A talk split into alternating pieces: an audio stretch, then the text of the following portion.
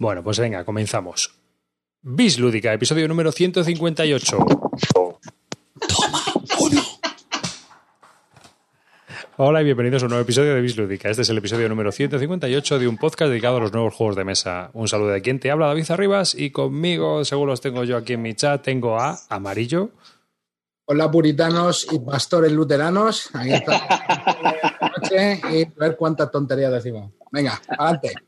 Tenemos, bueno, Calvo está dando besos. Eh, Carte. ¿Qué pasa, chavales? Vamos a por un programa más. Tenemos también a Clinito desde un sitio diferente a donde graba habitualmente. En un, en un hotel perdido de la mano de Dios. Así es que buenas noches, Malevaje. Y cuando oigo lo de hola puritanos, me entran ganas de, re- de reventar anos. Y Calvo. ¿Qué tal, chavales? Buenas noches. ¿Cómo estamos? Un programa menos para el fin del mundo. Uy, qué apocal- apocalíptico Sí, ha sonado esto. Por cierto, Clint, tú más que parece que estás en la antesala a la morgue, tío. Estás fatal, ¿eh? Te estás Bueno, medio esto muriendo. todo, todo por mi público, tío. Aquí estoy. Con un Joder, cómo lo da todo. 7 en un hotel perdido de mierda. Aquí. Aquí estamos. Ya verás cuando. Re- Recién venido, recién llegado de Wuhan. No sé por qué la gente me mira extraño. y bu- bueno, pues comenzando un poco el podcast y vamos directamente ya al grano, que ya llevamos un ratito hablando antes nosotros antes de comenzar. A ver, eh, has vendido muchos juegos últimamente, ¿no? Sí, sí, sí. P- Pues ¿por O qué? sea, este tío? año, mira, este año lo voy a comentar. Este año he decidido hacer eh, la pequeña guerra del Instituto Barton contra toda esta escalada de precios brutal, este tipo de, de escalada que no tiene fin. Entonces he decidido ponerme, yo en vez de comprar más, vender. Voy a seguir comprando juegos, pero no a la velocidad que iba comprando pasado. Y a que no sabéis, y aquí, aquí viene mi idea. Pero, pero Aquí viene escalando, escalando los precios, ¿no? Además, ¿no? escuchad, escuchad, mirad. Verás, verás. He vendido, la semana pasada vendí 15 juegos, 850 pavos. ¿Sabéis lo que he hecho con esos 850 pavos? Me metí en un fondo, de, pues como he perdido pasta con estos juegos, porque los venden más barato y he perdido pasta, digo, pues ya que estamos, vamos a seguir jugando a la ruleta rusa. Me metí en un fondo de estos que un año ganan 25, un fondo de inversión. Uno, un año ganan 25, otros pierden, otros pierden 32, así que, que hacen una sierra y me metí en un fondo que se llama Fund Emerging Markets con dos cojones, estoy ahí dentro y los 850 pavos que metí están metidos en ese fondo y todo lo que gane este año vendiendo juegos lo voy a meter al fondo. Y al príncipe. final del año os voy a decir lo que he ganado o he perdido. Lo mismo, he perdido 200 o 300 pavos más o he ganado 200 o 300. El, el- el príncipe nigeriano se está quedando Por si alguien, por si algún oyente le quedaba alguna mínima duda de que a Clint no le, no le hace falta el dinero. la. O- oye, Clint, ¿de qué gestora es el fondo? Yo trabajo en fondo de inversión. La tuya, Amundi, Amundi, la tuya, la tuya. Es que O cuando sea- he dicho emerging, emerging markets, digo, verás. Como sea, Ese es el tuyo, es el tuyo. Bueno, es que es un fondo de estos típicos que hacen pues la dentadura de sierra. Y dije, macho, ya que estoy especulando, tío, la gente te llama especular, especulador sin ser especulador y no hago nada más que palmar pasta, pues vamos a seguir palmando pasta. Y os prometo que espera todo lo que venda, todo lo que venda François, este año, François, que ya ha metido mi colega. Ya podemos tener otra cena gratis de estas. Sí, sí. Venga, que ya tenemos pasta. 800 es un gilipollas, es una normal, ya, ya lo sé. Venga, tío, mañana vamos de comida. Vamos, Eh. venga, chao. Venga, 850, fenomenal. Cuando quieras más pasta me avisas.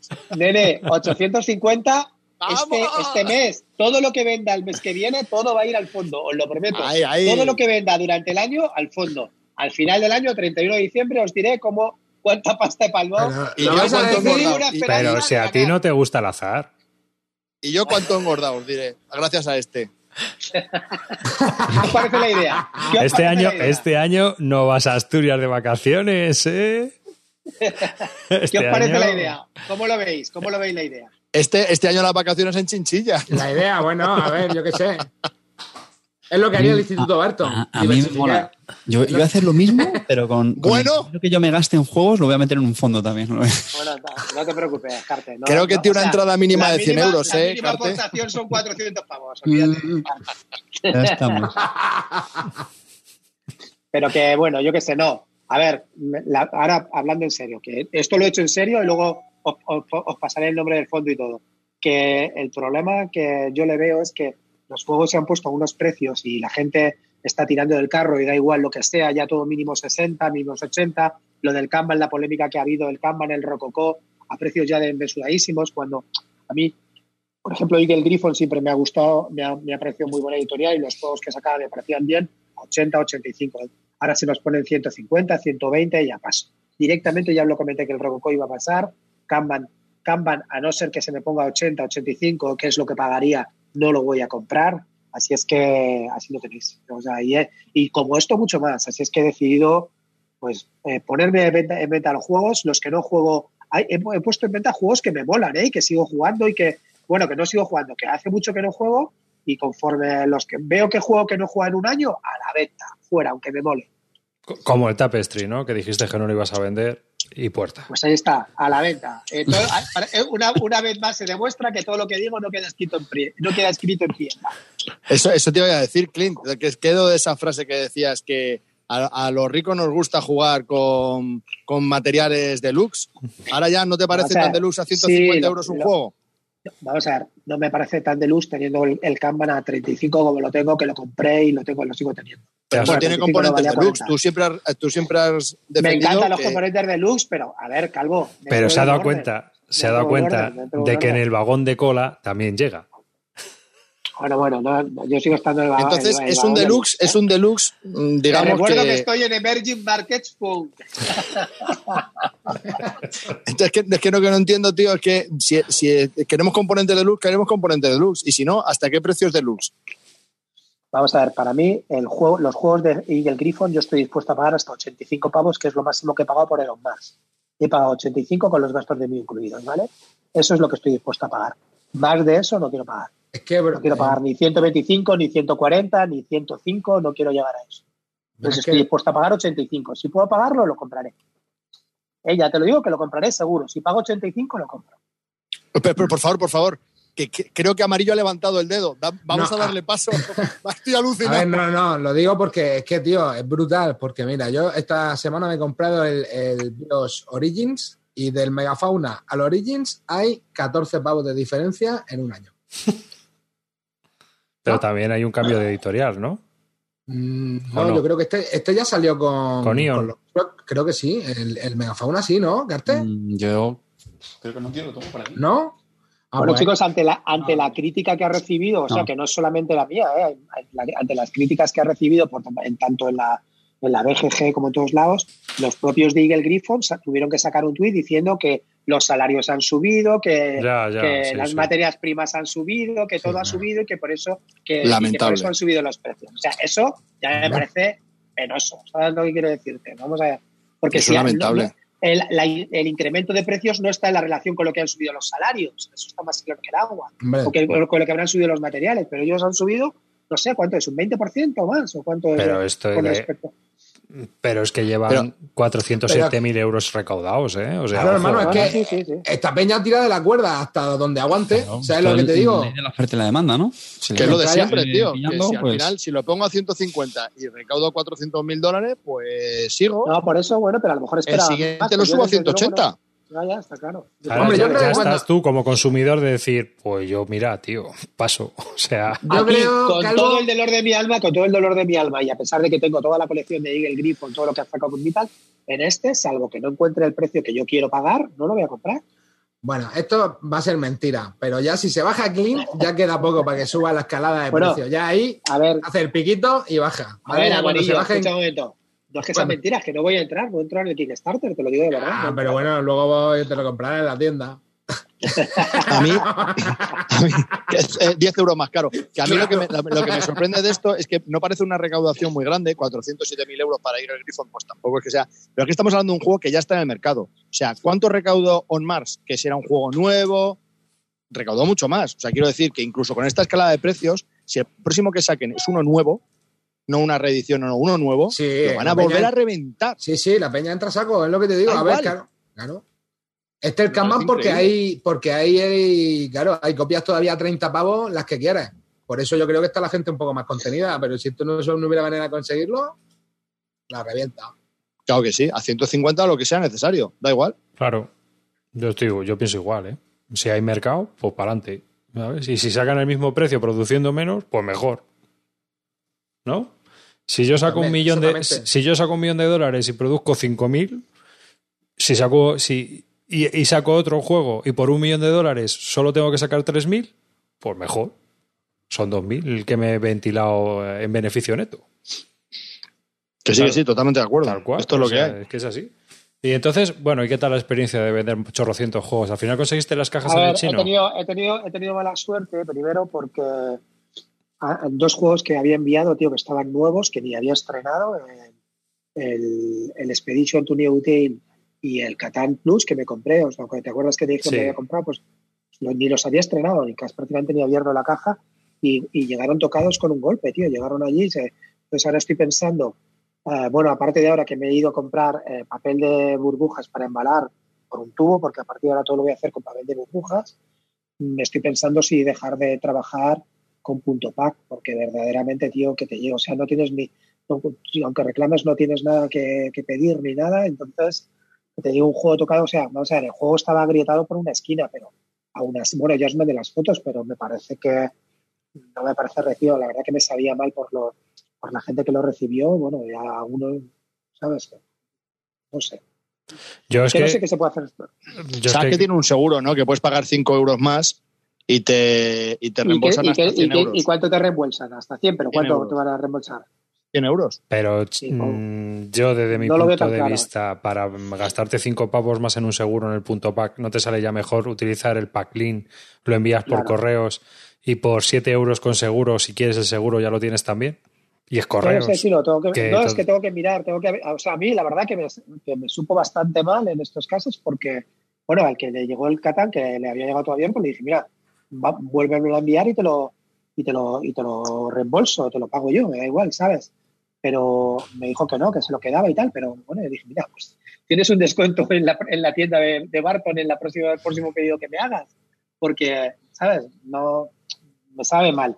En realidad tampoco es que tú tengas la culpa, porque yo, lo, yo el juego lo, puse perfectamente, estaba, estaba sin abrir y yo lo envié. No he tenido yo la culpa del transporte ni nada, pero aún así me sabe mal. Sí, sí que es verdad que a partir de ahora, bueno, me voy al chino a comprar burbuja, papel de burbuja por un tubo y ahora lo, voy, a, voy a envolver todos en papel de burbuja con triple vuelta, ¿sabes? Porque la verdad que si van a llegar así es una, es una mierda. Sí, a mí es una duda que siempre me ha entrado con esto, porque tuve un problema de esto que, que Punto Pack me perdió una caja con el Luis XIV y el Luis and Clark, que eran sesenta y pico pavos que los había vendido, y me perdieron la caja. ¿Y qué hice? ¿Tú, qué, qué, hubieseis hecho vosotros? ¿Le pides la mitad de la pasta? No sé cómo se soluciona eso, tío, no lo sé. Pues yo lo que hice fue, le dije, te devuelvo la pasta. Y perdí yo. O sea, en vez de 60, eran 65 con 5 euros de gastos de envío, a 60 le, le devolví 60. Los 5 euros del gasto, o sea, del envío, pues se le envío. ¿Y la caja nunca apareció? Eh, ¿Nunca apareció? Nunca, la caja? nunca. A saber dónde está. Eso Entonces, pues es que es una putada, macho. Pero es que no, hay ninguna responsabilidad de que te pierdan la caja, no hay ninguna responsabilidad por parte de ellos. Hombre, si, no hay ninguna responsabilidad si hubiese pagado el seguro que eran 5 euros. Pero ¿por qué pues tienes que pagar un seguro? Si tú se lo dejas a un transportista y te lo pierde, es que ¿por qué tienes que contratar además al seguro? Es como si me dices, monto en un avión, no contrato al seguro médico y me muero, no, tengo, no hay ninguna responsabilidad. No sé, ¿sabes?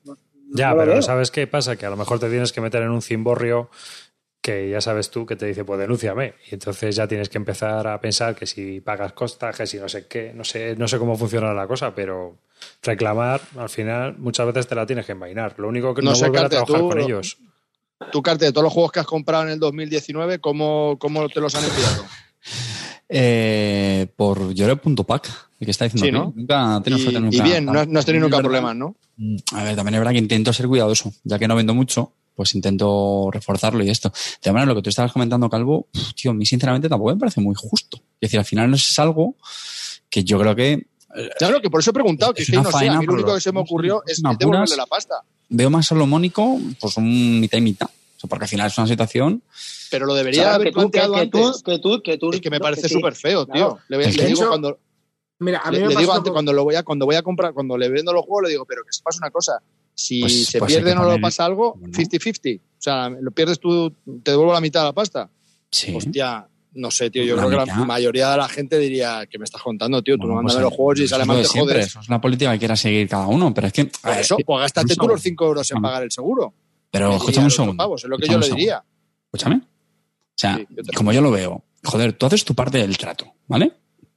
Que es tú coges el juego. Hombre, aquí vamos a asumir todos la buena fe, cada uno, evidentemente. Entonces, tú cumples tu parte del trato, que es coges el juego, pum, lo envías por el medio que habéis acordado, ¿vale? Las condiciones que habéis acordado, y da la mala suerte de que el, que el paquete se, se pierde.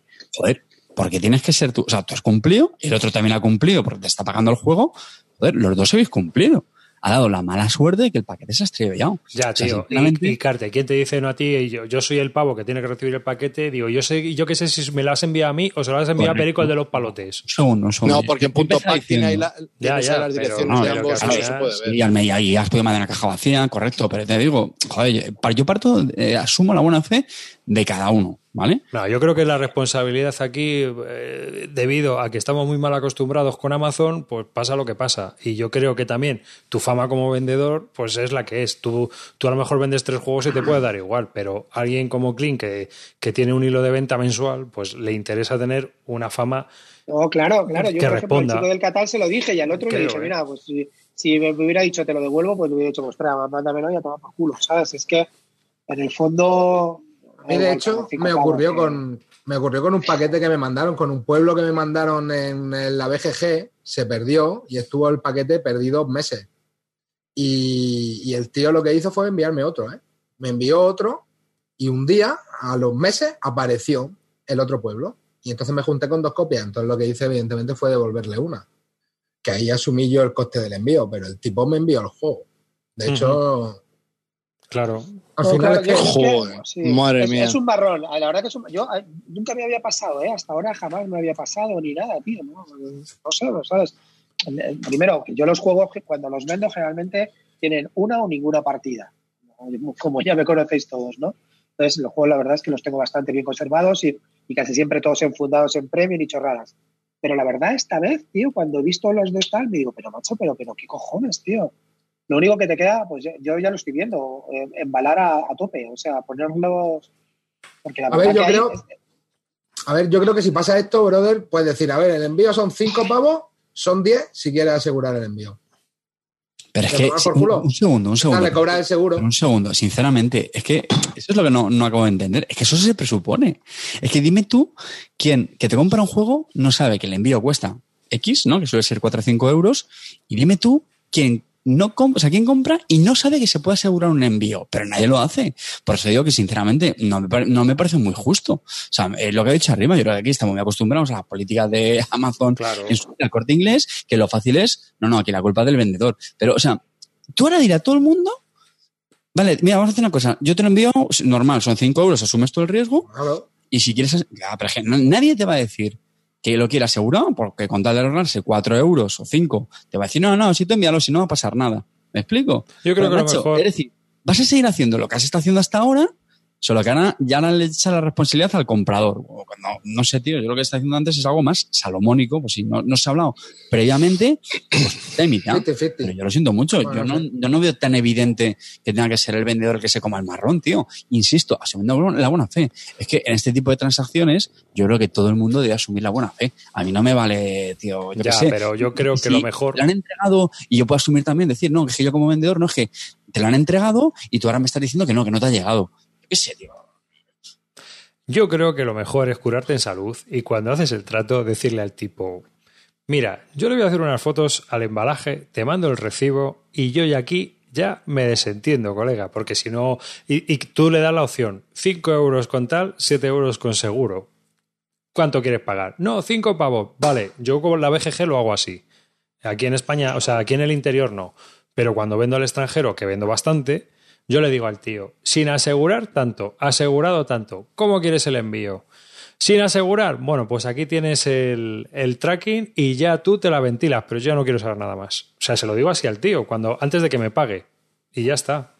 ¿Me entiendes? O sea, mm, eso sí que lo hago así, pero porque con los extranjeros, pues hay que tratar un poco con una formalidad, yo creo, más plena. Pero aquí no, aquí no lo hago, la verdad. Aquí no hago eso. Pero también es cierto. La verdad que es, un marrón, la verdad que no. Yo no sé cómo solucionarlo. Lo, estoy mirando. Yo, por una parte, creo que Carte también tiene razón, porque en el fondo te dices, yo vendo. Total. Y si estás en mi, si estás en mi ciudad, yo te lo doy en mano, ¿sabes? Y está tal. Pero si ya tengo que asumir yo, enviarlo y tal, no sé qué, y pues a lo mejor es una responsabilidad compartida. No creo que. Es verdad, es que no somos Y, y, os voy, y, voy, a decir una cosa más, ¿vale? Que esto se sale un poquito del tema, pero nos da la sensación de que ser vendedor es muy desagradecido. yo vendo poco. Yo vendo muy poco. Y esto es, aquí sí que estoy seguro que vamos a estar todos de acuerdo, eh, de acuerdo, pero lo digo también un poquito para que reflexionemos como compradores, ¿vale? Insisto, vendo poco, pero algo tengo puesto. Últimamente solamente en Wallapop. Pero, tío, de verdad, qué coraje. Hola, ¿lo tienes disponible? Sí, ya está. Ninguna respuesta. ¿Haces envío? Sí, ninguna respuesta. Eh, y patatín, ¿y, ¿y si me lo rebajas X euros? Sí, ok, venga, de acuerdo, vale, ninguna respuesta. Es como, tío, es tan difícil a veces responder, macho. Oye, mira, que finalmente, hay verdad que a veces hay gente que lo hace, pero tío, sinceramente, ¿eh? ¿eh? Qué mala la experiencia del vendedor con la gente también, que es como, como que parece que, que te exige, pasa de ti y mala educación. Entonces, joder. yo, creo que peor, yo creo que peor, yo creo que vendedor, ¿eh? Sí, sí, Wallapop. En la, en la BSK no es así, en la BSK la peña es súper educada y la verdad que muy bien. Yo la BSK no he tenido ningún problema en los tratos, pero bueno, claro, pues también soy buen comprador, ¿sabes? No empiezo a dar por culo tampoco. De, ha sido buen comprador en la vida. Bueno. ha sido buen comprador en la vida, amarillo. A mí, como me pidan una foto por un juego de 10 pavos. El otro día igual, tío. Oye, ¿me puedes enviar fotos? Le envié las fotos, que no me gusta agregar por el WhatsApp, tío, porque, mira, sinceramente, prefiero evitar compartir mi número de teléfono.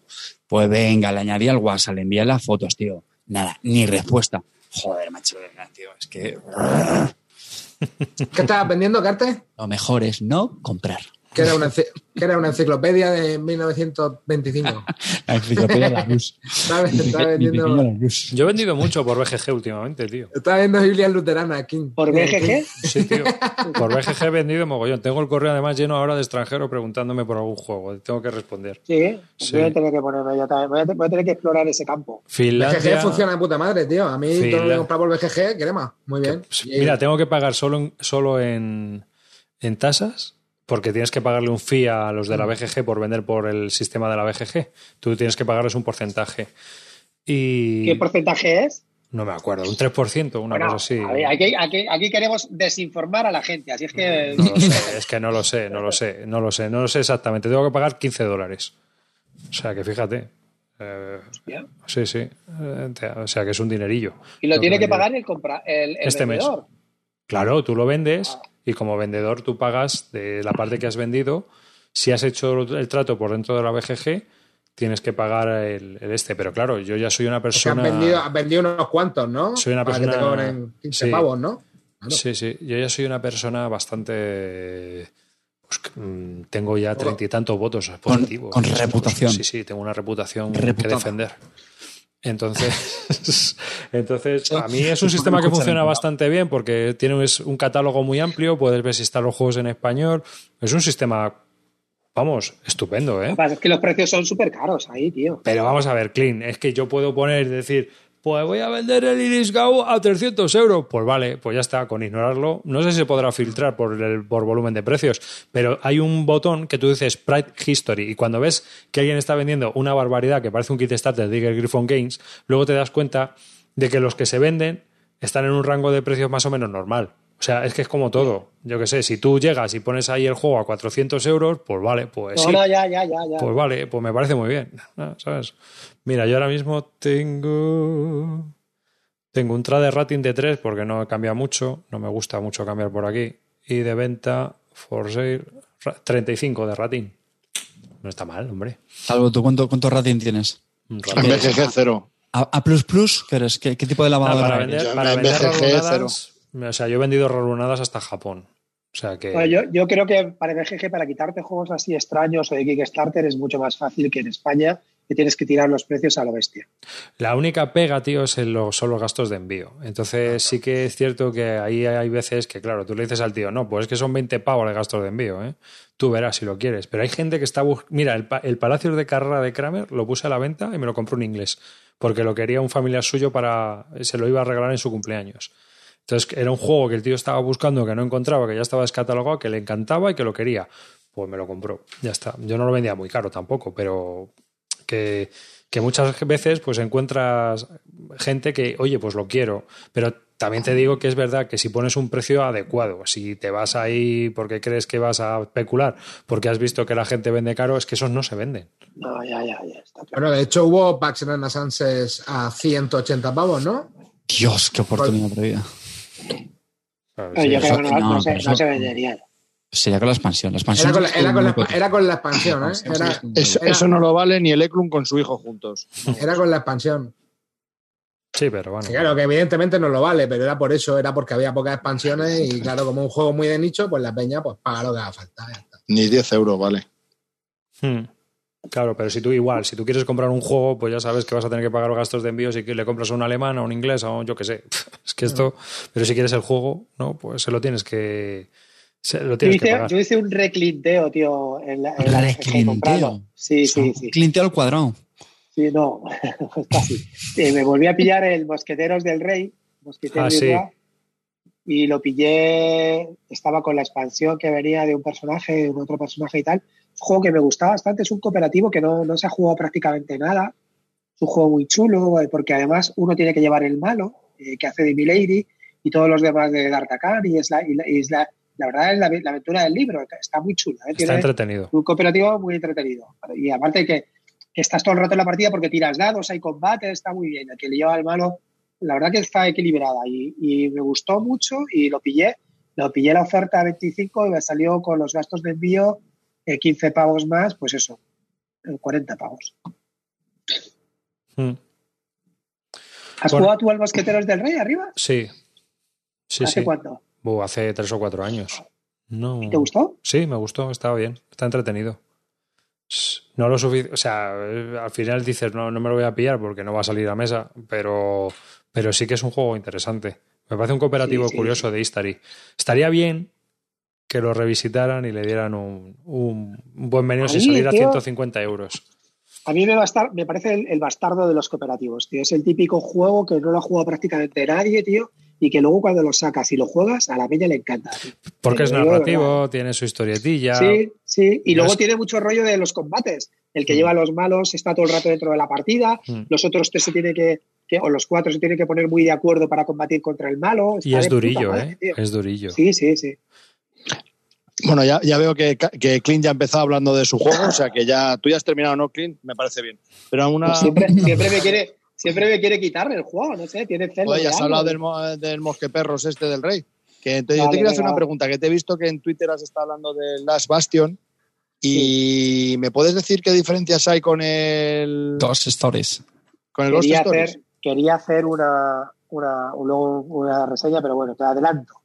La diferencia fundamental es, eh, primero, eh, el cambio del tema, está claro. eh, a la peña le gusta más el rollo de una aldea de fantasmas chinos que un, que un tema un poco más normal, entre comillas, de un asalto de orcos y de unos muertos a un castillo. ah, ya está, ahí, ahí el friquismo nos puede, nos puede, ¿no? Siempre hemos preferido aldeas chinas a asaltos de no muertos y, y orcos. Pero bueno, en cuanto a componentes, para mí es es más chulo. Tiene una cosa fundamental para mí es que los personajes están indivi- individualizados. Hay ocho personajes y cada uno con sus características. En el juego de Stories, ¿os acordáis que tenías que dar la vuelta a los tableros y tal? Aquí puedes combinarlos todos, con lo cual las combinaciones son mucho más locas, ¿vale? Y luego hay otra cosa para mí fundamental, que eso se puede cambiar en el Ghost Stories, y es que en el Ghost Stories es, es- es un sistema muy complejo que tienes que mover y atacar o hacer la acción de... Ahí lo tienes, Carte. Carte escribió una reseña, o sea, hizo una guía, ni, ni os la miréis porque no, no tiene sentido. ¿Vale? Eh, perdona. No, no, no ha ganado ni una partida, vale, pero bueno, vale. Aparte de eso, lo que quería comentarte, fundamentalmente es que en el Ghost Stories el, el sistema es muy rígido en el sentido que tú mueves y luego atacas o haces la acción de la loseta. Aquí no, aquí puedes elegir. Puedes hacer acción de la loseta y atacar y luego mover. Eso, ese cambio que parece una tontería para mí es brutal. Es, es lo que te da ¿Cómo, mucha cómo? más. Perdona, repite, tío. ¿Puedes? En el Ghost Stories Sí. lo primero que tienes que hacer es mover. ¿Vale? Mover o si no, hacer la acción de la loseta. ¿Vale? Pero si haces la acción de la loseta ya no te puedes mover. Macho, que has escrito una guía, Carte, cabrón. Ya, tío, hace mucho tiempo que no lo juego. Vale. Pues aquí en, en- en este juego no. En este puedes o mover y, hacer, y luego hacer la acción de la loseta o hacer la acción de la loseta y luego moverte. ¿vale? Ese, ese cambio para mí me parece fundamental. Y luego, en realidad, es el mismo juego. no deja de ser, para mí hay, las losetas son muy interesantes, también hay, para mí las losetas de, la aldea, están, bueno, del bastión en este caso, eh, están más depuradas, tienen más cosas más interesantes. Y luego han, han, aclarado mucho, ¿os acordáis del fantasma, del tema con los fantasmas, con los encantadores? Los encantadores que se tenían que mover, era un poco lío, no sabía si tenían que moverse uno o tres, ahora es muy fácil. Entran en la carta y van a la loseta, no hay más. Es mucho más fácil icónicamente está mucho más pulido, no tienes mucho más que consultar, con lo cual, la verdad que si eh, dejas tu friquismo y ya sé y tu preferencia por las aldeas chinas de fantasmas, pues este para mí es, una buena opción. La gente dice que es más fácil. Eh, yo creo que no. Lo que sí que es verdad que este juego en el modo normal sí que es más fácil que el modo normal de Ghost Stories. Pero en el modo difícil es igual de difícil que el Ghost Stories. Una pregunta. Además, tiene un modo pesadilla si tienes el Ghost Story, ¿merece la pena pillártelo o intentar el upgrade? No. No. Pero esto, esto, esto está porque ya no se puede conseguir el Ghost Stories, ¿no? ¿O, sí. me equivoco? Se puede. Ah, sí se puede conseguir. Sí. Carte, ¿qué quieres? Perdón, Carte, dime. No, me, iba a dar un baño de ego y, de hecho lo voy a hacer. Ya que has mencionado la guía, quería contar una pequeña anécdota que el otro día me hizo mucha ilusión. Eh, estuve hablando con unos compañeros del trabajo que escuchaban el, el, programa y tal y nada, pues nos pusimos ahí a charlar, ¿no? Sobre, sobre es una pequeña cuña, ¿eh? Pero nos pusimos a hablar sobre juegos, no sé qué y tal, y hablamos de, del Through the Ages. Y joder, Ages, no sé qué, qué juegazo, chaval. Hay un, tenemos un, colega que juega que te caga, no sé qué. Y joder, me, tuve que leer una guía, macho, para hacerle cara. Y yo, eh. Y bueno, que me hizo, me hizo mucha ilusión, me, hizo mucha ilusión. Reconozco que, sean útiles o no, me, reconozco que me hace mucha ilusión saber que, oye, a, gente, tanto la de Ages como la de Stargate, le, le ha servido. ¿Me preguntaste por cuánto perdió? Todo la de piedra mientras el otro estaba haciendo cohetes. ¿Y tú recomiendas este sobre el, el Ghost Stories? A mí, a mí este me parece sobre un sistema que va muy bien, que la verdad que es un juego que, sigue estando muy bien, ¿eh? sigue estando muy interesante. Eh, a mí me gusta más este porque está, primero porque los componentes son mejores. hay una cosa también fundamental que se me olvidó decirle. No tienes que darle la vuelta a la loseta, que era un coñazo, tenían que estar desmontado la loseta por cuando estaban encantadas. Ahora ya directamente te la encantas y ya está jodido. Y me parece que este está más pulidillo. Hablo eh, entre comillas, es decir, el sistema es el mismo, pero han pulido ciertas cositas de aquí y de allí, lo que te digo del movimiento, los encantadores, el tema de no darle las vueltas a las losetas. Algunas losetas no están, están mucho más, más acertadas que, en el otro, pero en realidad es el mismo juego. Así es que, pues ya lo que tú quieras, eh, lo, que, lo que tú prefieras. Luego también me encanta de este juego es que tiene un inserto. Tiene un inserto que es abrirlo y lo sacas en dos minutos. O sea, eh, está todo preparadísimo, súper bien hecho, y en dos minutos tienes sacado el juego. Eso me encanta. Y es más fácil, ¿no? Porque si te puedes mover después de atacar. No es que sea más fácil, a ver, en el nivel normal. Más versátil. en el nivel normal es más fácil que el Ghost Stories, pero, pero sigue siendo. no, hombre, eso, eso, facilita bastante clean. De sí, sí, sí. Hombre, perdóname. Eso te quitará, te quitará P, ¿no? De la partida, te agilizará un poco el ritmo del juego. También es verdad que los encaladores dan un paso menos. ¿Los qué, perdona? Los encantadores. ¿Te acuerdas de los monstruos? Sí, sí, sí. Ah, vale, vale, vale, vale. Bueno, oye, tío, perdóname si lo has explicado porque he estado revisando lo de la regla del movimiento del Ghost Story porque no te sí, te acabas de, acuerdo, te acabas de dar cuenta No, pero escúchame una cosa. En el poder del monje rojo juraría que era mover... Sí, que podías mover a otro. Entonces en este lo han quitado, me imagino, ¿no? Claro. No sé, no está. Ahora hay una, hay una opción que es curarte una y mover. Puedes curarte tú o curar al, al monje, al monje, digo yo, al, al guerrero que tú quieras y moverlo, ¿vale? Entonces, eh, eso no deja de ser un poco el poder rojo ya en una loseta. Pero, pero moverlo es que te da igual, si siempre puedes volver al. Bueno, pero moverlo más, porque a lo mejor está a dos de distancia donde quieres que esté luego. Mm, ¿Sabes?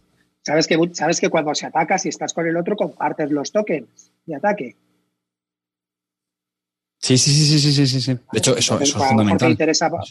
si has leído la guía, eso es fundamental.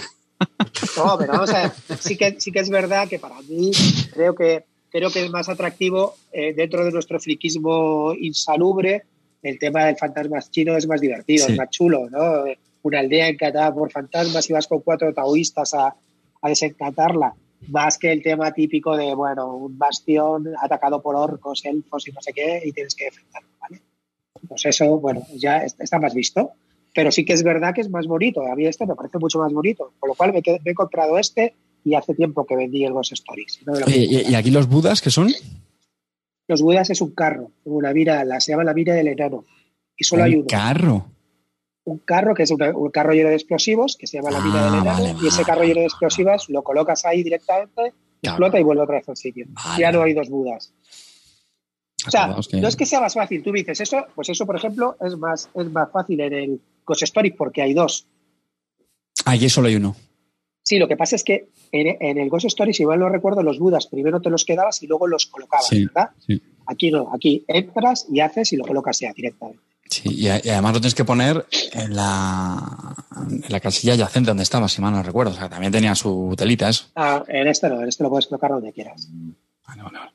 Y también puedes modular la dificultad, ¿no? Me imagino, sí. Sí, sí, sí, sí, sí. Tiene pesadilla, eh, modo difícil, normal y muy fácil. la verdad que es el mismo juego, pero bueno, ya te digo, también este me ha, me ha gustado mucho porque es fácil de montar, porque es más bonito en mesa, porque tiene, bueno, algunas cosillas que, me gustan más. Y, oye, y el hecho de que puedas ganarle más fácil que el Boss Stories, que, que ya sabes que al principio es muy frustrante hasta que ganes 10 o 12 partidas, es jodido. Eso te iba a decir. ¿eh? Yo creo que en el fondo eh, es un acierto eh, desde el punto de vista editorial, en el sentido que al final, no nos engañemos, señores, los juegos están pensados para cuanta más gente mejor. Y hombre, si, si bajas la dificultad pues lo que dice Kling, es que son gente que no está muy acostumbrada, que no sea excesivamente competitiva dentro de un juego cooperativo, de ganarlo, joder, pues te puede frustrar mucho y mandas ese juego a paseo y eso a veces nos pasa, ¿no? Ves que uno, parece imposible, pues hay gente que se pica mucho y hay gente que no, hay gente que directamente desiste de ello. Eh, pero de esa manera rebajas un poquito y hoy y por arriba en, nivel de dificultad pues lo puedes mantener porque al final sí, sí, por arriba lo mantienes pues sigues cubriendo el, no, no, sigues cubriendo amplías el espectro digamos de eso te iba a decir que si luego la dificultad tocha sigue siendo muy tocha pues que era lo suyo vamos no sé. A mí me parece bien. A mí me parece un acierto lo que pasa es que bueno eh, creo que ha cuajado menos el tema al elegir un tema tan genérico pues eh, el otro tira más los gráficos, luego, si te pones a mirar los dibujos, molan mucho. Pero sí, sí, estaba viendo el, de los el arte está mola más los de los fantasmas. El arte está genial, ¿eh? No, yo, pensaba. a ver, a mí lo que me mataba un poco era el tema. O sea, yo cuando vi que era de orcos y no sé qué, digo, ya estamos como siempre. Digo, a mí personalmente me atrae mucho menos este tema que, este, que el tema de, los monjes japoneses y el kung fu. La verdad es que personalmente me llamaba mucho más la atención y creo que le casa muy bien al juego el tema. Pero mm. este... Sí, sí, sí. Este yo no sé, no es lo, es lo que me... Pues, pues, pues, sí, es como una especie de asalto, ¿no? Y todo esto, pero que no sé. No, lo que pasa es que estabas viendo aquí los dibujos. Es el mismo juego, ¿eh, chicos? Que no nos confundamos. Es el, mismo, es el mismo juego. Ya, tío, pero a veces ya sabes que las cosas tienen que ser como chulas también, ¿no? O sea, a veces jugar. lo importante, ¿ha metido modo solitario de David Churchill o no?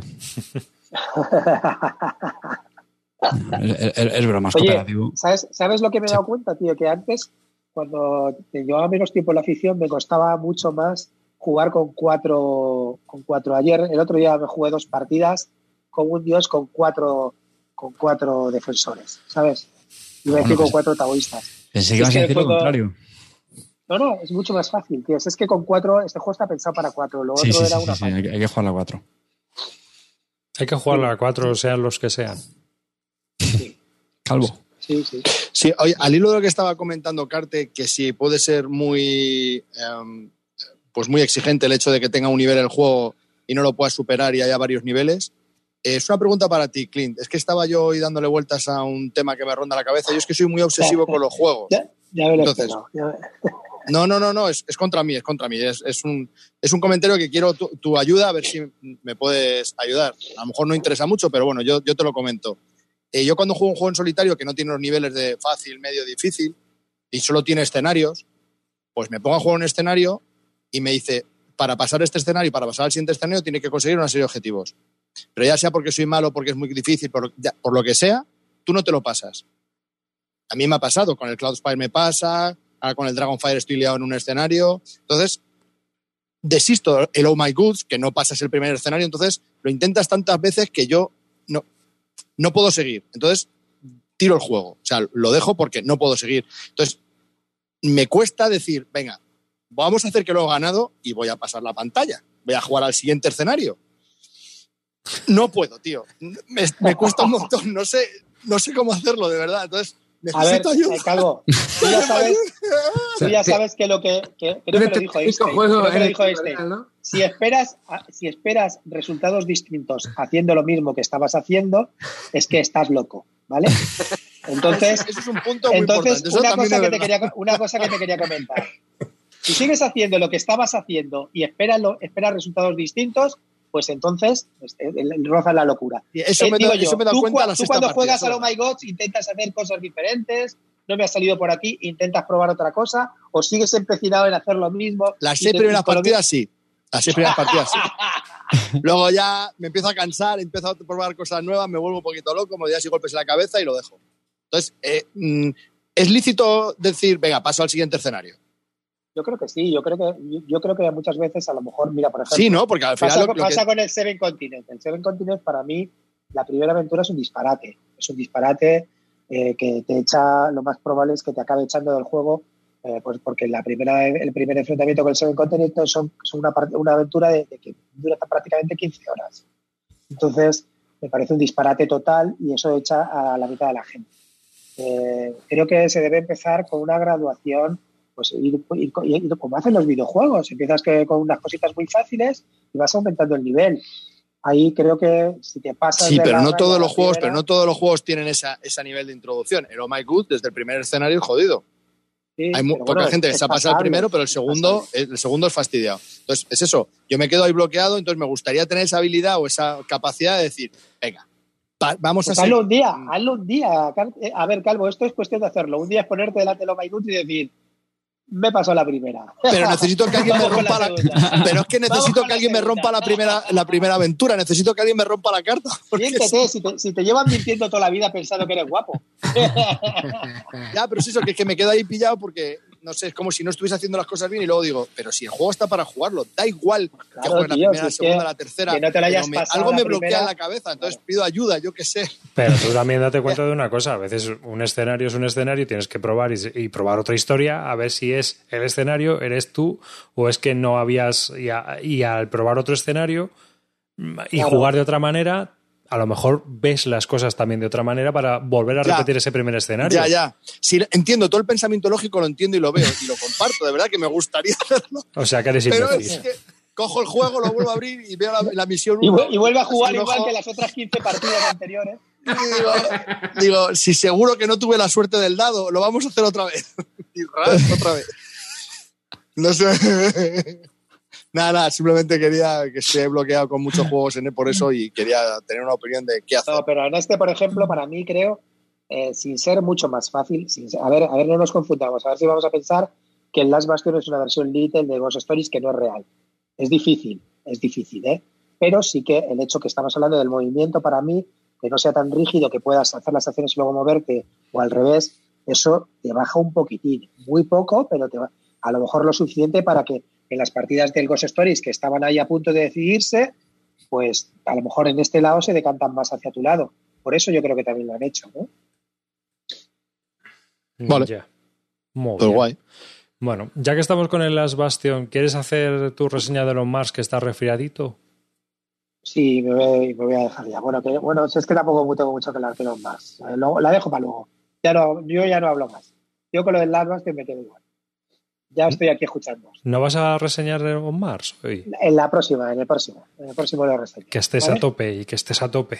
Sí, es que no estoy, no estoy en mis mejores condiciones ni puedo hablar mucho. Pero solo un pequeño teaser. ¿Dedo para arriba o dedo para abajo? Te doy para arriba, desde luego, sí, sí, sí. Vale, Lo vale, que vale. sí que, bueno, a ver, De fundamentalmente. una manera que parecía que no. Claro. Hay una cosa que me jode enormemente de los Mars, que ya lo puse por Twitter. Que no, que no, que no lo voy a decir.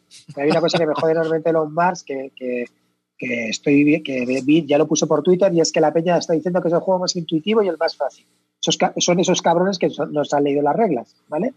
Entonces, que llega ahí y alguien se lo explica, sí, es súper intuitivo y fácil, pero yo me he chupado 25 reglas, 25 páginas de reglas, me he chupado las dos páginas de ayuda, mirarme todos los símbolos y luego te parece súper intuitivo. No, no, nene, es que te lo estoy haciendo yo intuitivo, ¿vale? Aparte del, del juego. Amarillo, ¿te has enterado de lo que ha dicho Clint? Porque este desgraciado hace exactamente lo mismo. O sea, amarillo, nah, sí, el barrenarse es una chorrada. Cinco minutitos, te lo explico todo. Y, y claro, se ha chupado. Igual todo, Tío, todo- Tal cual, macho, la has clavado, tío. Y el que se ha chupado Sí. el reglamento, las cinco partidas en solitario como un El, indio, ama- el amarillo es el crack que escucha las reglas y luego dice, te lo explico en cinco minutos, Te pero no todo. Y el resto lo vamos viendo. Pero esto de los euros ya se está convirtiendo como en los Eclun y los Wargames, ¿no? Bueno, Te- eh, Antes de ir a la partida te tienes que ver el vídeo tutorial, ¿vale? No, yo no, me veo- no me veo, o sea, yo solamente miro los vídeos de Don Karajan. ahora, ahora no.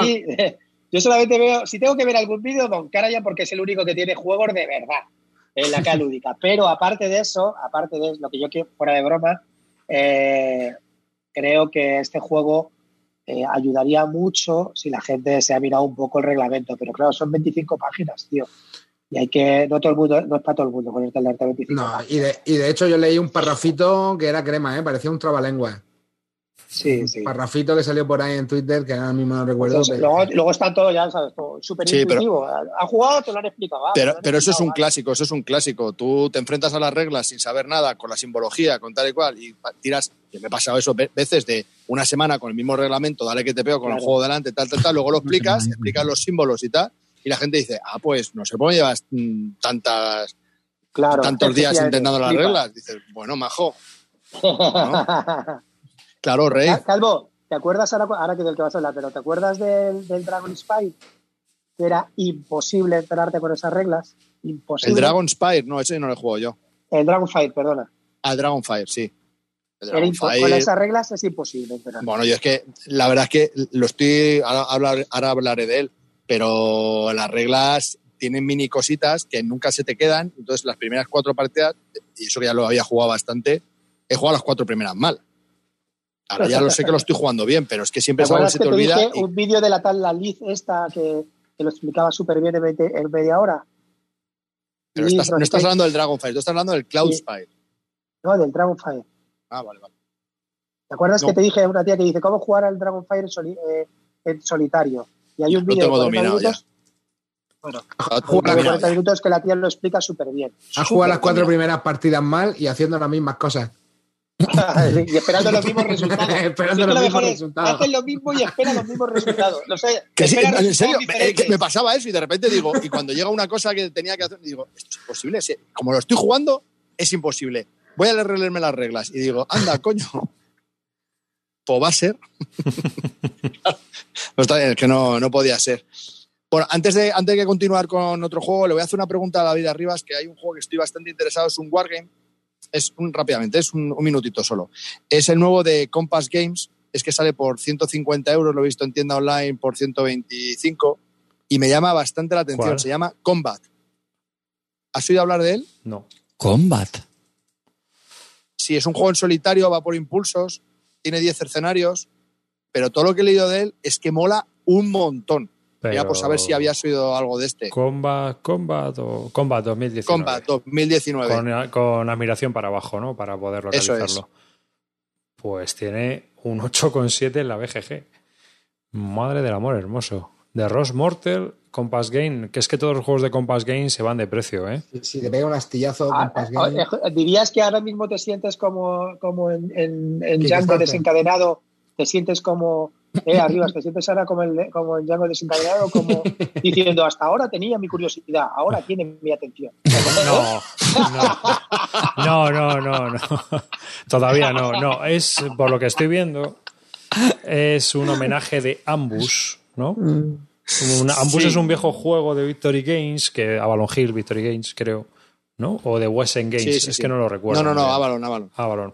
Y que tiene muy buena fama. Es un juego de. Es más, hay gente que todavía sigue diciendo que es un muy buen juego de táctico para jugar en solitario. Y por lo que estoy viendo, pues es mm, una versión remodelada, ¿no? De. Uy, buah, de este, de lo que sería el ambush. Así Bueno. que si es el ambush, sí. Te lo dejo ahí, te lo dejo ahí por si lo querías investigar y si alguna vez Vale. me puedes comentar, porque he oído cosas. Viene completito, ¿eh? ¿eh? 800 counters y varios mapas. Esto Mm. está. Esto, Y ya vamos, están haciendo- 800 counter y me, me acabo de abrir. 800 Digo, me, me acabo de abrir para irme a mi casa. Y eso, sí, sí, y hombre, eso no, a ver, a ver, a ver, no lo lo- vas a limpiar. los, los, los primeros escenarios yo he visto con. A lo mejor tienen ocho unidades. Lo que pasa es que es mucho como el Es of Fire, es, que vas ver, poniendo. que es, es táctico, es táctico. A ver, quiero decir, no son Entonces, 800 contadores, pero son muchas, son estados. Mira, aquí están. O, ¿vale? Hay de no- unidades hay uno, dos, o dos o tres. Los Sí, hay son- algunos escenarios son cuatro unidades, por eso. Sí. Bueno, Sí, que a lo mejor solamente por si lo había. hombro, ¿no? Y Sí, este- por eso, muchos estados de situación, de balas, de. Bueno, vale. sí, sí, Nada, sí. que simplemente era nombres de los tíos. era Es que es un táctico, entonces. No, pero bueno, lo he hecho un ojo y te digo. eh, me lo envía- me Algo, lo digo yo, ¿qué coño haces mirando eso si no has jugado un, un Wargame en tu vida? Sí, sí, sí. Es que es como, me recuerda mucho al tema de impulsos con el ASL, pero con un motor para los alemanes. Tú juegas las 10 misiones como Yankee y, el, y la IA es de los alemanes. Entonces, me, me lo, estaba, lo estaba leyendo el otro día en Twitter a un español, que, lo- que no me acuerdo el nombre, que estaba contando como la crónica de sus primeros escenarios y cómo lo estaba narrando. Te estaba y molando, es, que era una, es que era una historia, tío, es que me estaba... Pero una historia total. Y dije, Sí. hostia, esto mola un montón. Y me pareció bastante asequible. Ojo, cuidado. Entonces, bueno, sé que el precio tira para atrás y quería saber la opinión de David Arribas, que en esto pues domina bastante, por si lo había mirado, por si tenía una opinión, nada más. Nada, era... No, pero lo miro, te digo. Le echo un ojo a las reglas también y tal, y te cuento. Pero bueno. Vale, no así por encima, por, Sí, sí. por ver si es un truñón o, o- o mola. Nada, ok. No, no tiene, mala, no tiene mala pinta, ¿eh? No, no tiene mala pinta. Bueno, eso, vale. Ahora, Pues, Venga, alguien que hable ¿A quién le damos? Eh, venga. ¿A quién- a quién le damos? Dale. Venga, va.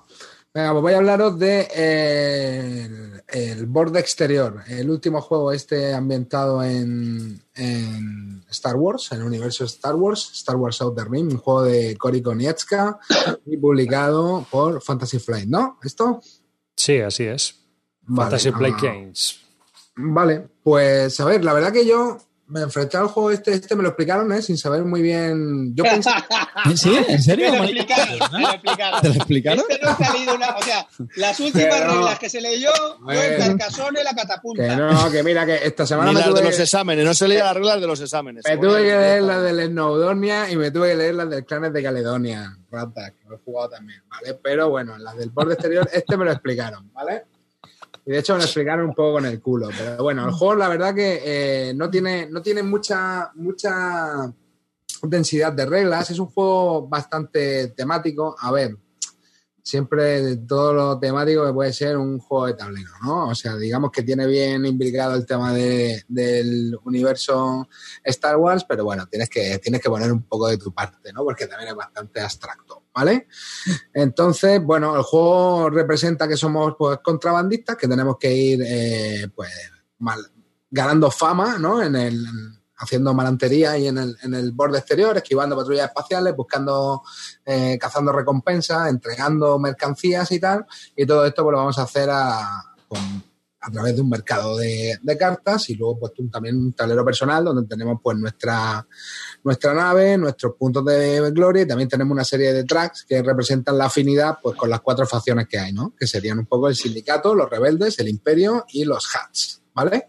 Y entonces, bueno, pues el juego va un poco de eso, de, alcanzar mm, 10 puntos de gloria eh, y para eso pues vamos a tener pues que desarrollar un poco nuestros turnos moviéndonos por el mapa y eh, comprando cartas del mercado, ¿no? Eh, sí que es verdad que tiene una mecánica que te permite ir reclutando gente y haciendo mejoras de tu nave, que de hecho si no haces eso pues va a ser complicado ganar porque para pasar las misiones el juego va con, dados y bueno, si no tienes un- una habilidad que te pida específicamente esa misión, pues es bastante complicado sacar la tirada porque solo tiras dos dados y tienes que sacar crítico.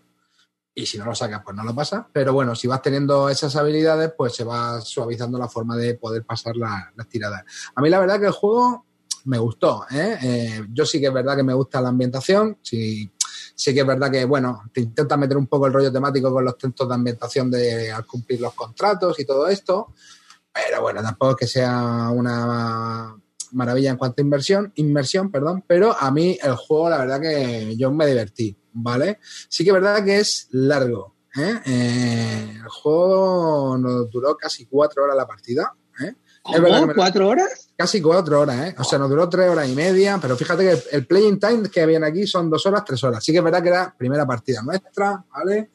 Y con explicación y toda la pesca, ¿vale?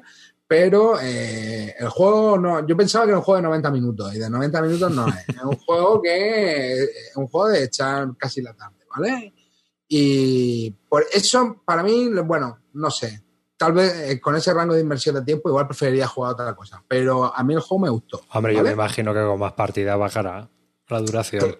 Sí, hombre, eso, seguro. Lo que pasa es que es lo que te digo, tío. Si esto juegas cuatro, tío. Uf, mm, a ver. Mira, en el chat están diciendo que tres horas como mucho, a cuatro. Sí, sí. Por eso te digo, también te digo una cosa. A ver, el juego en realidad tiene eh, pocas cartas, ¿vale? Que eso es otra de las pegas que le veo. Eh, creo que está pensado para expansionarse esto seguro, porque en realidad el mercado de cartas son muy poquitas cartas, ¿vale? Entonces es verdad que eh, igual la primera vez, pues china un poco, o sea, la primera partida te, pierde un poco de tiempo en ver qué hace cada carta y tal, pero luego ya es que hasta te las conoces, ¿vale? Porque los mazos pues, se van ciclando relativamente rápidos, cuatro Pero eh, lo que decía era un poco esto, ¿no? Que eso también lo vi un poco como demasiado recortado en cuanto a las cartas de mercado. Sí que es verdad que luego hay otras cartas de trama, que evidentemente no he visto todas, y luego también hay en el, al lado de los planetas hay como unas fichas de tokens que eh, disparan un poco las tramas esas que hay en esas cartas, que pueden ser pues contratos adicionales y historias. Entonces, bueno, la ambientación temática la verdad que me gustó, pero y el juego también me gustó, pero ya te digo, veo la pequeña pega esta a lo mejor de que igual dura un poco además y, y el mercado de cartas lo veo un poquito escaso. Dime, dime, Chris. No, que está hablando Carlos. Venga, Calvo, ahora voy, voy, voy después yo voy. Dime, Carlos. ¿Eh? ¿Quién iba a hablar? Estás muteado, Calvo. Estás muteado, Calvo. Eh, perdón, eh, ¿es un juego para dos? Eh, a ver, se puede jugar, en realidad se puede jugar de 1 a 4, creo, porque también tiene un modo solitario, pero es lo que te digo, yo este juego lo veo para jugar cuanto más mejor. Sí que es verdad que con dos hay como poca interacción, aunque puede, sí, como dos un poco, yo creo que a 4 tiene que brillar más. Vale, ¿y por qué cuatro horas? Por, por a ver, ¿hay, una progresión, ¿Hay una progresión en la partida o es que los objetivos cuesta mucho llegar a ellos? El, rollo, el rollo es que las tiradas, eh, a ver, duramos tres horas y yo tuve mucha suerte en las tiradas. ¿eh? También tuvo una que me reventó, pero, eh, pero no tuve malas tiradas con los dados. El tema es que si no te haces bien el combo de ir comprando las cartas que te permitan tener esas habilidades, pasar las tiradas es realmente difícil. Claro, yo eso sí lo vi, entonces empecé a hacerme una crew, ¿sabes lo que te digo? Fiché, o sea, me amplié la nave, que eso mola, tío. Me, compré la nave, luego metí ahí más tripulación, con lo cual eso luego me permitía pasar las tiradas más fácilmente que pues, con el rival que tenía, ¿sabes lo que te digo? Y, eh, pero es que si no, eh, luego otra cosa que también es que vas justo de pasta, ¿sabes lo que te digo? O sea, no vas nadando tampoco en la abundancia, porque comprar las cosas es bastante caro y conseguir la pasta tienes que entrar al contrato. Entonces, bueno, la verdad que ahí que tienes que hacerte un, una especie de motor para ir consiguiendo, conseguir planta, pero no puedo descuidar tampoco que me puedan pegar pepinazos en la nave. El, tema es ese, también luego en un turno hace, no hay límite de acciones. La única, la única, o sea, el límite de acciones que tienes realmente es la pasta que tengas, porque mientras puedes seguir comprando historias en el mercado. o sea, si hay sensación de progresión en el juego.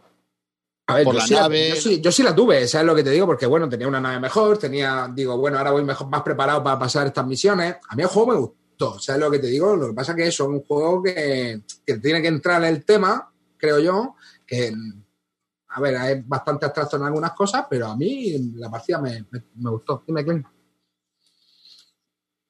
A ver, eh, vamos a ver tu bagaje de juegos. ¿Has jugado al SIA? Al SIA no he jugado, bro. Ni, falta que te hace. No, no he no, lo digo porque pasa, para, para pegarme tres horas, sinceramente prefiero jugar, por lo que me estoy estás contando, yo jugar al SIA, ¿sabes? A ver, es lo que te digo, tío. Tienes que, tienes que entrar un poco. A ver, es que el SIA no ha jugado. Eh, a ver, yo creo que... es que hablar de duración en la primera partida, pues tampoco, no sé, no podemos juzgar. pero son cuatro horas sin reglas. no, a ver, chavales, no he dicho que fueran cuatro horas. He dicho que nosotros duramos casi cuatro horas, primera partida, con explicación. Lo que estoy viendo es que, por ejemplo, aquí en la BSK pone de 120 a 180 minutos. en, la BGG. En la BGG, perdón. No es un juego que sea corto. ¿Sabes lo que te digo? no, corto no es. Exactamente. Y yo creo que hay acciones que lo alargan, ¿no? Es decir, claro, de hecho, yo, cuando, cuando me enfrenté al juego, yo pensaba que era un juego de 90 minutos. Pero es lo que te digo, aún siendo, pensando que era un juego más corto, luego cuando descubrí que la partida duraba más, tampoco me sentí que, wow, qué, qué peñazo de juego, ¿sabes lo que te digo? Mm. Bueno, en el, en el, chat están comentándonos que es como el SIA, pero sin exploración. Es como mm. es un SIA sin explorar. Sí, es que es muy de. Tiene su ¿Y mecánica qué? de pick and Sin deliver, exploración. Su parte un poco de, de building. porque Eh, tiene- cómo lo he bueno, catado, eh, de cómo- building, cómo vamos, de mercado ¿Has de jugado, ¿Has jugado al Firefly?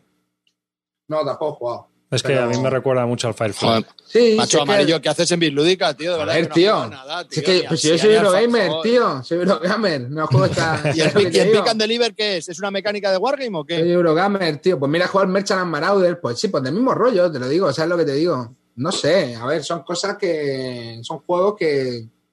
Que es lo que te digo. Igual en un rango de tres horas, pues casi te podrías, podrías ver otras alternativas. Tampoco me flipo tanto, pero juego me gustó. Hmm, hombre, siendo lo que pasa es que es Star Wars Fantasy Flight Games, este barato no saldrá. No, no es barato y encima de todo es lo que te digo. Yo creo que esto viene un poco medio recortado porque los números de las cartas ni son correlativos. si tiene tramas, No. olvídate. Te van a No, meter en hermano, la siguiente van a expansión 35 pavos. Pues eso es lo que te digo, hermano, que el juego, más. el juego no sé lo que vale. Vamos a buscarlo, el juego que vale. Eh, no tiene que ser barato, porque la Yo producción. que son es- 80 napos, ¿no? Me parece. eso te digo. Que ¿Pu- va, ¿Puedes repetir el nombre del juego? Star Wars se Outer. Ring. Outer. The Outer Rim. Mira, esto vale El ses- borde exterior. 60, 65, vamos, por ahí. En, en- Ah, vale, en- Ah, 65 pues no es muy caro, ¿vale? hombre. No es muy caro. Está es bien, tío. Está No es bien. muy está caro, bien. 65 pavos, no me jodáis. Bueno, Joder, a ver. A ver, de lo que no- se ve. no- Pero, pero vamos a ver. el temita, estamos, estamos en Fantasy Flight Games y Star Wars. No es caro. A ver, no lleva miniatura, ¿eh? Esto es. Y amarillo, ¿cómo lo ves para el solitario? No tiene sentido, ¿no? En solitario, eh, yo para solitario no lo veo, bro. Para solitario se- seguro que hay mil cosas mejores que hacer. Ya, ya, ya, pero era por, por saber, porque me, me- interesan mucho todos estos temas. No, sabes si tiene una mecánica en solitario o simplemente Mm, juegas no, con todos. tío. No sabes nada, ¿no? Vale. Eso ni puta idea, ¿no? A ver, Ah, le- vale. está por ahí la regla ¿eh? del, del modo solitario y le puedes echar un ojo. A ver, yo creo que es que también te digo eso, que perdía, que la parte de la gracia del juego era un poco, pues venga, pues voy a por ti, que tengo este contrato, que tengo Mm, que está claro. fama, que tal y que cual. Y, Ok. Y eso, bueno. Yo creo, eh, yo creo que el SIA con la expansión lo arreglaron bastante y me apetece más jugar a un SIA de lo que, de lo que me estás contando, macho. Sinceramente. ¿eh? No lo sé, yo es que ya te digo, al SIA no lo, no lo he jugado, ¿eh? Pero, pero bueno. Bueno, a mí yo solo he probado el básico y me pareció subdesarrollado, no, lo siguiente, ¿sabes? Infra, infra subdesarrollado. No, no, luego lo que comentaba Carte, ¿tú qué opinas de- del SIA? De, de explorar, eso lo Truño. cambiaron, lo cambiaron en, en la expansión. Basura infecta. Basura infecta. Yo, ¿Por qué, Carne? ¿En serio? yo, Bueno, yo, de- pues yo tengo unas ganas del SIA, tío. Lo tiene Sí, con la expansión y líder. el modo en solitario. yo fui del punto al punto B, punto A, punto B, punto A, punto B y no sé, si no gané quedé el segundo. Que eso está solucionado. Ya lo comentaste, pero eso está solucionado en la expansión. No Sí, sí. Y entonces hay que gastarse, No ¿cuánto hay que gastarse? cosas. 100, 100 euritos, Vale. 100 O euritos. sea, 200 pavos, ¿no? Para arreglar el juego. No, Bueno, 100 voy a- euritos. No, ¿qué dices, hombre? ¿Qué dices? ¿Qué dices? El juego, el juego con la expansión te sale, pues eso, 100 pavos que ahora en Kickstarter si saldría ese juego como está, llaves 300 prepintadas euros. y todo, te saldría 180 pavos. Sí, por eso. Venga, que bastante barato luego. está para lo que es. Y si lo saca Eagle Bueno, no, Griffon no. Games en 400. Venga. Por eso. Y si lo saca el del Kingdom Dead Monster, eh, tienes que hipotecar tu casa para comprártelo. ya, pero es que sea normal, eh, mucho Kingdom Death Monster, pero recaudó 12 millones de euros con el Kingdom Death. ¿eh? Venga, hasta luego. No tengo más preguntas, señoría. Bueno, a ver, chavales, Bueno, solo- volvemos. No, para rematar el juego voy a de- destacar algo que está diciendo aquí Iván en el chat, que tiene razón, que igual no ha quedado claro, que es que el, el tema no tiene, o sea, el juego no tiene una interacción directa, salvo por unas cartas que te permiten ir a por otro, a por otro cazarrecompensas, ¿vale? Es lo que os digo, que o sea, que a lo mejor para eso, para el solitario, pero es que lo que lo que me refería para el solitario es que tampoco vi el sistema yo. También lo vi un poco, o sea, no lo vi demasiado interesante para, para juegos solitarios. No sé si le Sí. darán una vuelta o si tendrá algún mazo ¿Y esto, esto han anunciado que vaya a sacar expansión o han chapado ya la, la serie? No sabemos. A ver, la verdad que no lo sé. El tema es que me parece que las cartas ni siquiera tienen números consecutivos, ¿vale? Entonces esto huele a que, a que no lo tenían y lo, y lo recortaron. Arriba, es que es Fantasy Flight, tío. Ya, pero ha cambiado la cosa. Dime, Carte. ¿Sabéis qué juego mola en solitario y que va del espacio? Sí, ha cambiado, sí. El, el Kerbal Space Program, te lo instalas en el ordenador venga, venga, venga, vamos a dar paso a Carte que nos quiere hablar de un jueguito. Eso también. No sabe cómo meter la historia. Joder, me venga, queda bien, tío. Venga, lo voy a preguntar yo. ¿Y de qué nos quieres venir a hablar hoy, Carte, amado mío? A ver, Clint me la ha puesto bandeja. Empieza ahí que se pica un poco que en los Mars. El amarillo está hablando aquí eh, del espacio y ahora que si juegas en solitario. De hecho, de hecho, os voy a recomendar un podcast que he descubierto esta semana, Astrobitácora, un, un podcast de eh, divulgación astronómica. Así que venga, seguimos, Carte. Espacio patrocinado por Sierra Madre. bueno, que conste que en el programa anterior yo ya lo avisé que iba a dar mucho el coñazo con este juego y el que avisa no es traidor. Y sí, amigos, vamos a hablar de High Frontier. Sí. No, ya, ahora, honestamente pensaba hablar de él un poquito más tarde, en programas posteriores, pero es que el viernes pasado por fin jugamos la partida que llevaba ansiando. Eh, de esto, ¿sabéis cuando te estás nervioso por jugar una partida? ¿No, os pasa eso con algún juego? No, decir la verdad, tío. Yo sé que. me, pasa, con el High Frontier que me llegas prometiendo te, de tío. Y no, no, pero ahora en serio, ¿no os pasa eso con algunos juegos? O sea, unas quedadas que dices, Dios, qué ganas tengo de que llegue esta sesión para jugar a esto que llevo meses. Te digo la verdad, Carte. Tú no, porque no tienes alma y tú porque juegas. Yo es que cuando me levanto todos los días y voy de camino al trabajo, voy pensando, hostia, qué ganas tengo de llegar a casa y ponerme con mi jueguito que lo tengo ahí preparado. Hombre, eh, con, el, con el Virgin Queen, con el His, con eso, eso, eso me No te pasa, tío. ¿Por qué? Porque son juegos de experiencia. Y lo digo en serio, lo digo en serio. Yo tenía muchas ganas de esta partida. Bueno, jugamos con, con Cortatu, que es el, el, amo, el, vamos, el maldito amo de, este juego, se lo tiene muy controlado. Y eh, con Miguel entre Mipels. De, y nada, pues quedamos los tres. Y, bueno, pues High Frontier seguramente ya muchos conocéis y juego de Sierra Madre Games sobre la exploración espacial. Y, yo creo que el, estaba dándole vueltas a estos días y yo creo que el mejor resumen de este juego es que es un sandbox es un sandbox, tío. Muchas veces hablamos de esto, de, es una palabra que metemos en algunos juegos. De hecho, has comentado también el, el Merchants en, en, Malauders, que creo que es un apelativo, también es Yo no lo he jugado. Pero sinceramente, creo que, que ningún juego. ¿eh? Si no tiene expansión ni te arrimes. El que el Merchants en Malauders. Exacto. Bueno, pero lo que iba, que creo que muchas veces se mete en, en, varios juegos y francamente yo llevo una, una racha con este juego que digo, tío, os reto a que me digáis un juego que os parezca más sandbox que este, tío.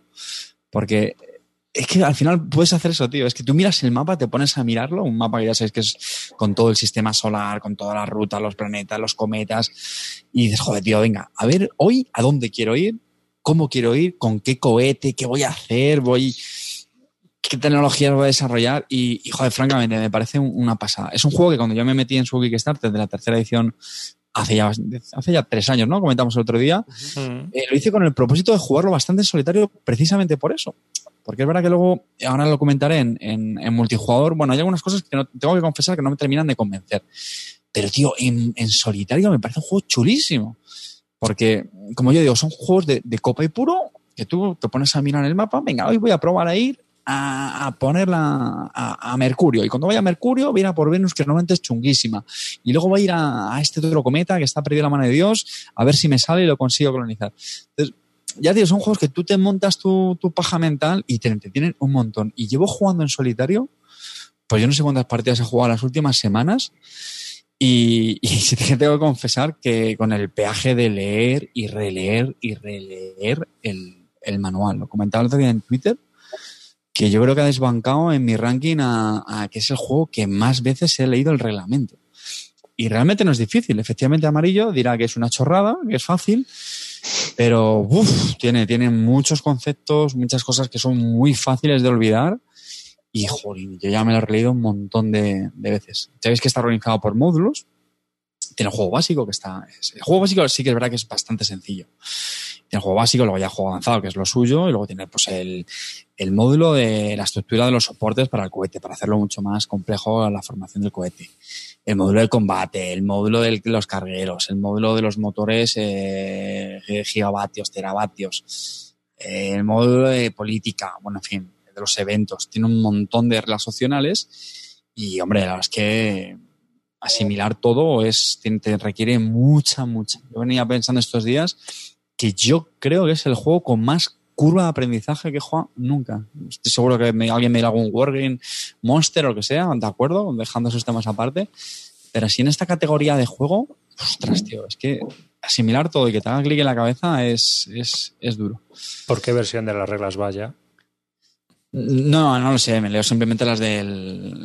una cosa, amarillo, amarillo, te, amarillo te lo mejora. Amarillo te lo mejora. Se lo explicas en, dos horas y luego él dice que te lo explica en diez minutos. Cinco, cinco.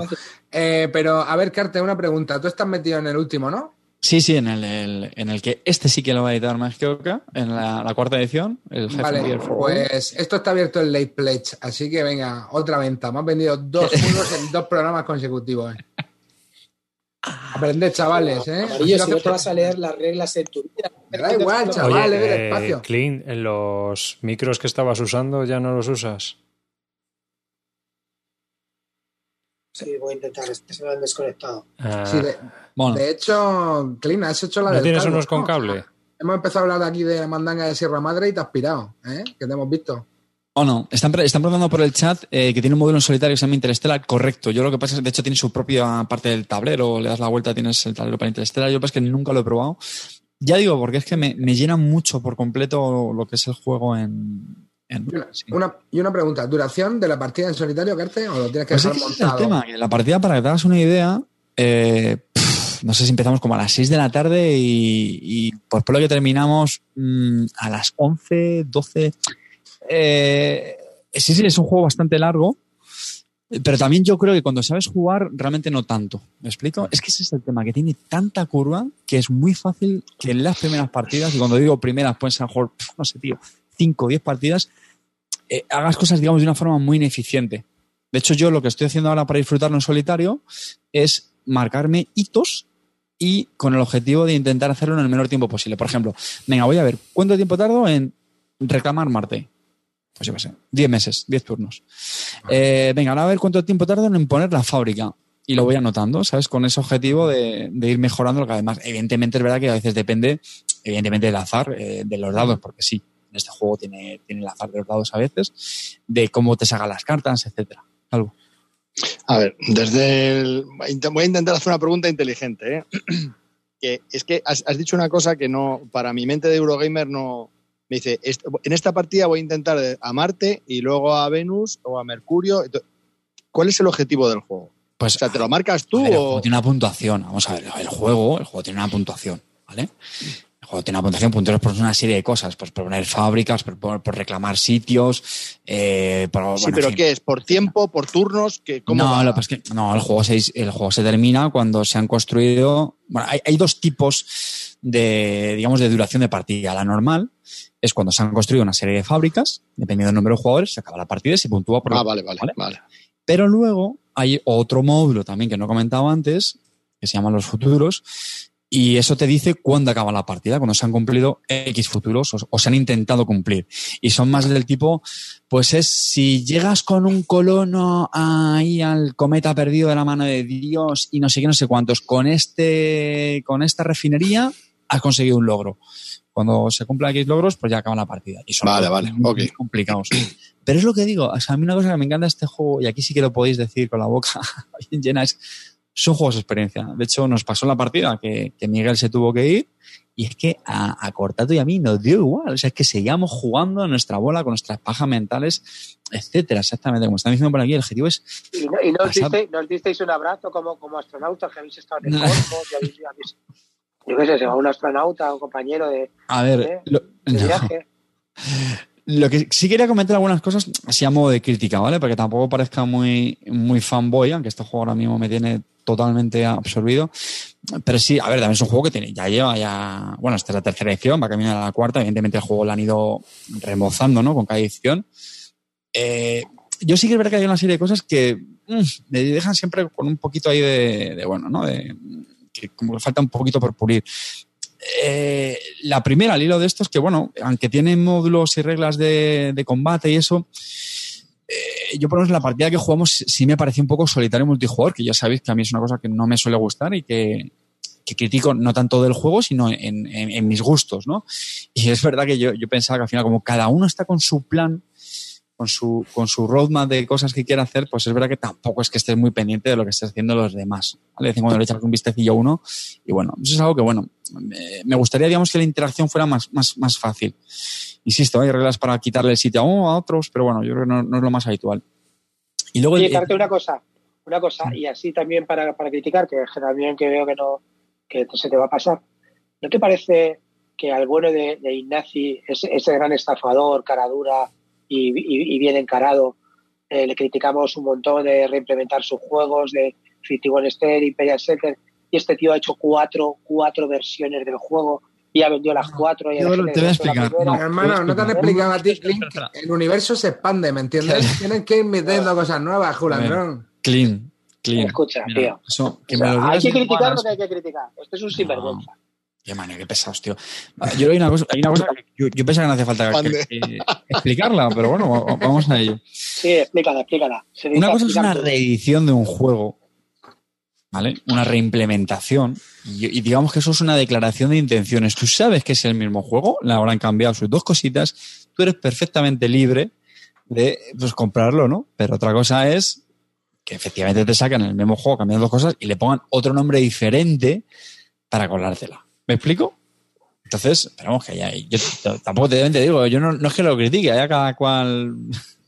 Bueno, yo, Entonces, entonces ¿esto qué ha pasado con esto? ¿Qué nos ha vendido? yo Yo he jugado, yo he jugado a la segunda edición. Su tercer Kanban, ¿eh? Se va a comprar su tercer Kanban que va a entrar en Kickstarter. Yo he jugado a la segunda edición de este. A la tercera edición no jugué porque me bajé del carro de Clunantes y aunque había entrado en el Kickstarter junto con Carte, se la colé a Pedrote que lo quería él. Dije, pues ti. Yo ya no quiero, yo ya no quiero más Eklund. La razón es muy bueno, yo entiendo toda la pasión que levanta este juego. Es que es acojonante lo que puedes hacer. O sea, sé, explorar, ¿no? Y, y- y estás ahí, lo estás viendo y tal. Pero sí que dudo mucho de la capacidad de juego que tiene como tal. Es decir, o sea, sé, aunque es impresionante y es grandioso y es épico y es brutal, es que tampoco hay mucho juego. Qué manía tenéis con lo de que no hay juego. Vamos a una es cosa. que no hay juego, tío. Vamos a ver, tío. la no juego, subasta es una puta mierda como ¿Por la? Copa.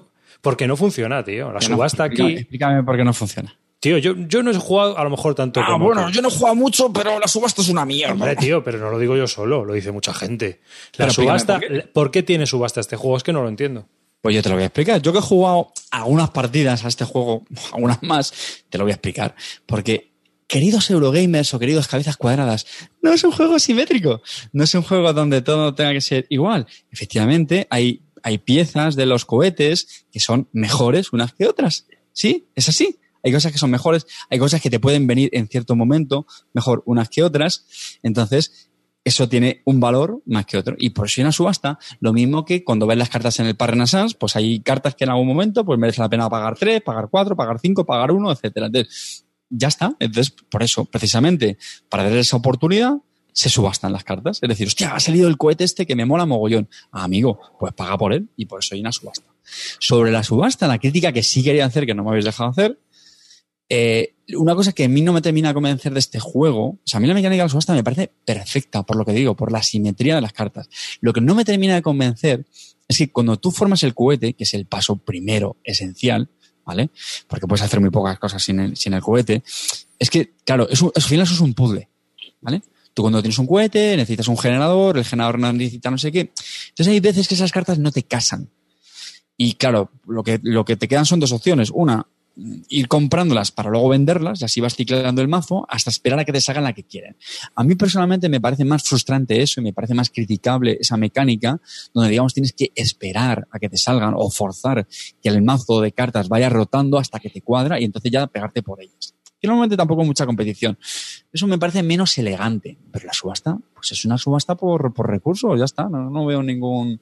A mí en su momento no me gustó, lo jugué hace mil años, tampoco te puedo decir ahora mismo, ni lo tengo apuntado ni por qué me gustó ni me dejó de gustar. Sé No, que pues- eso fue una mecánica que en este juego en particular yo decía, pues no entiendo, porque con todo lo que tienes que hacer, ¿para qué cojones una subasta? No sé, creo que podría haberlo solucionado de otra manera.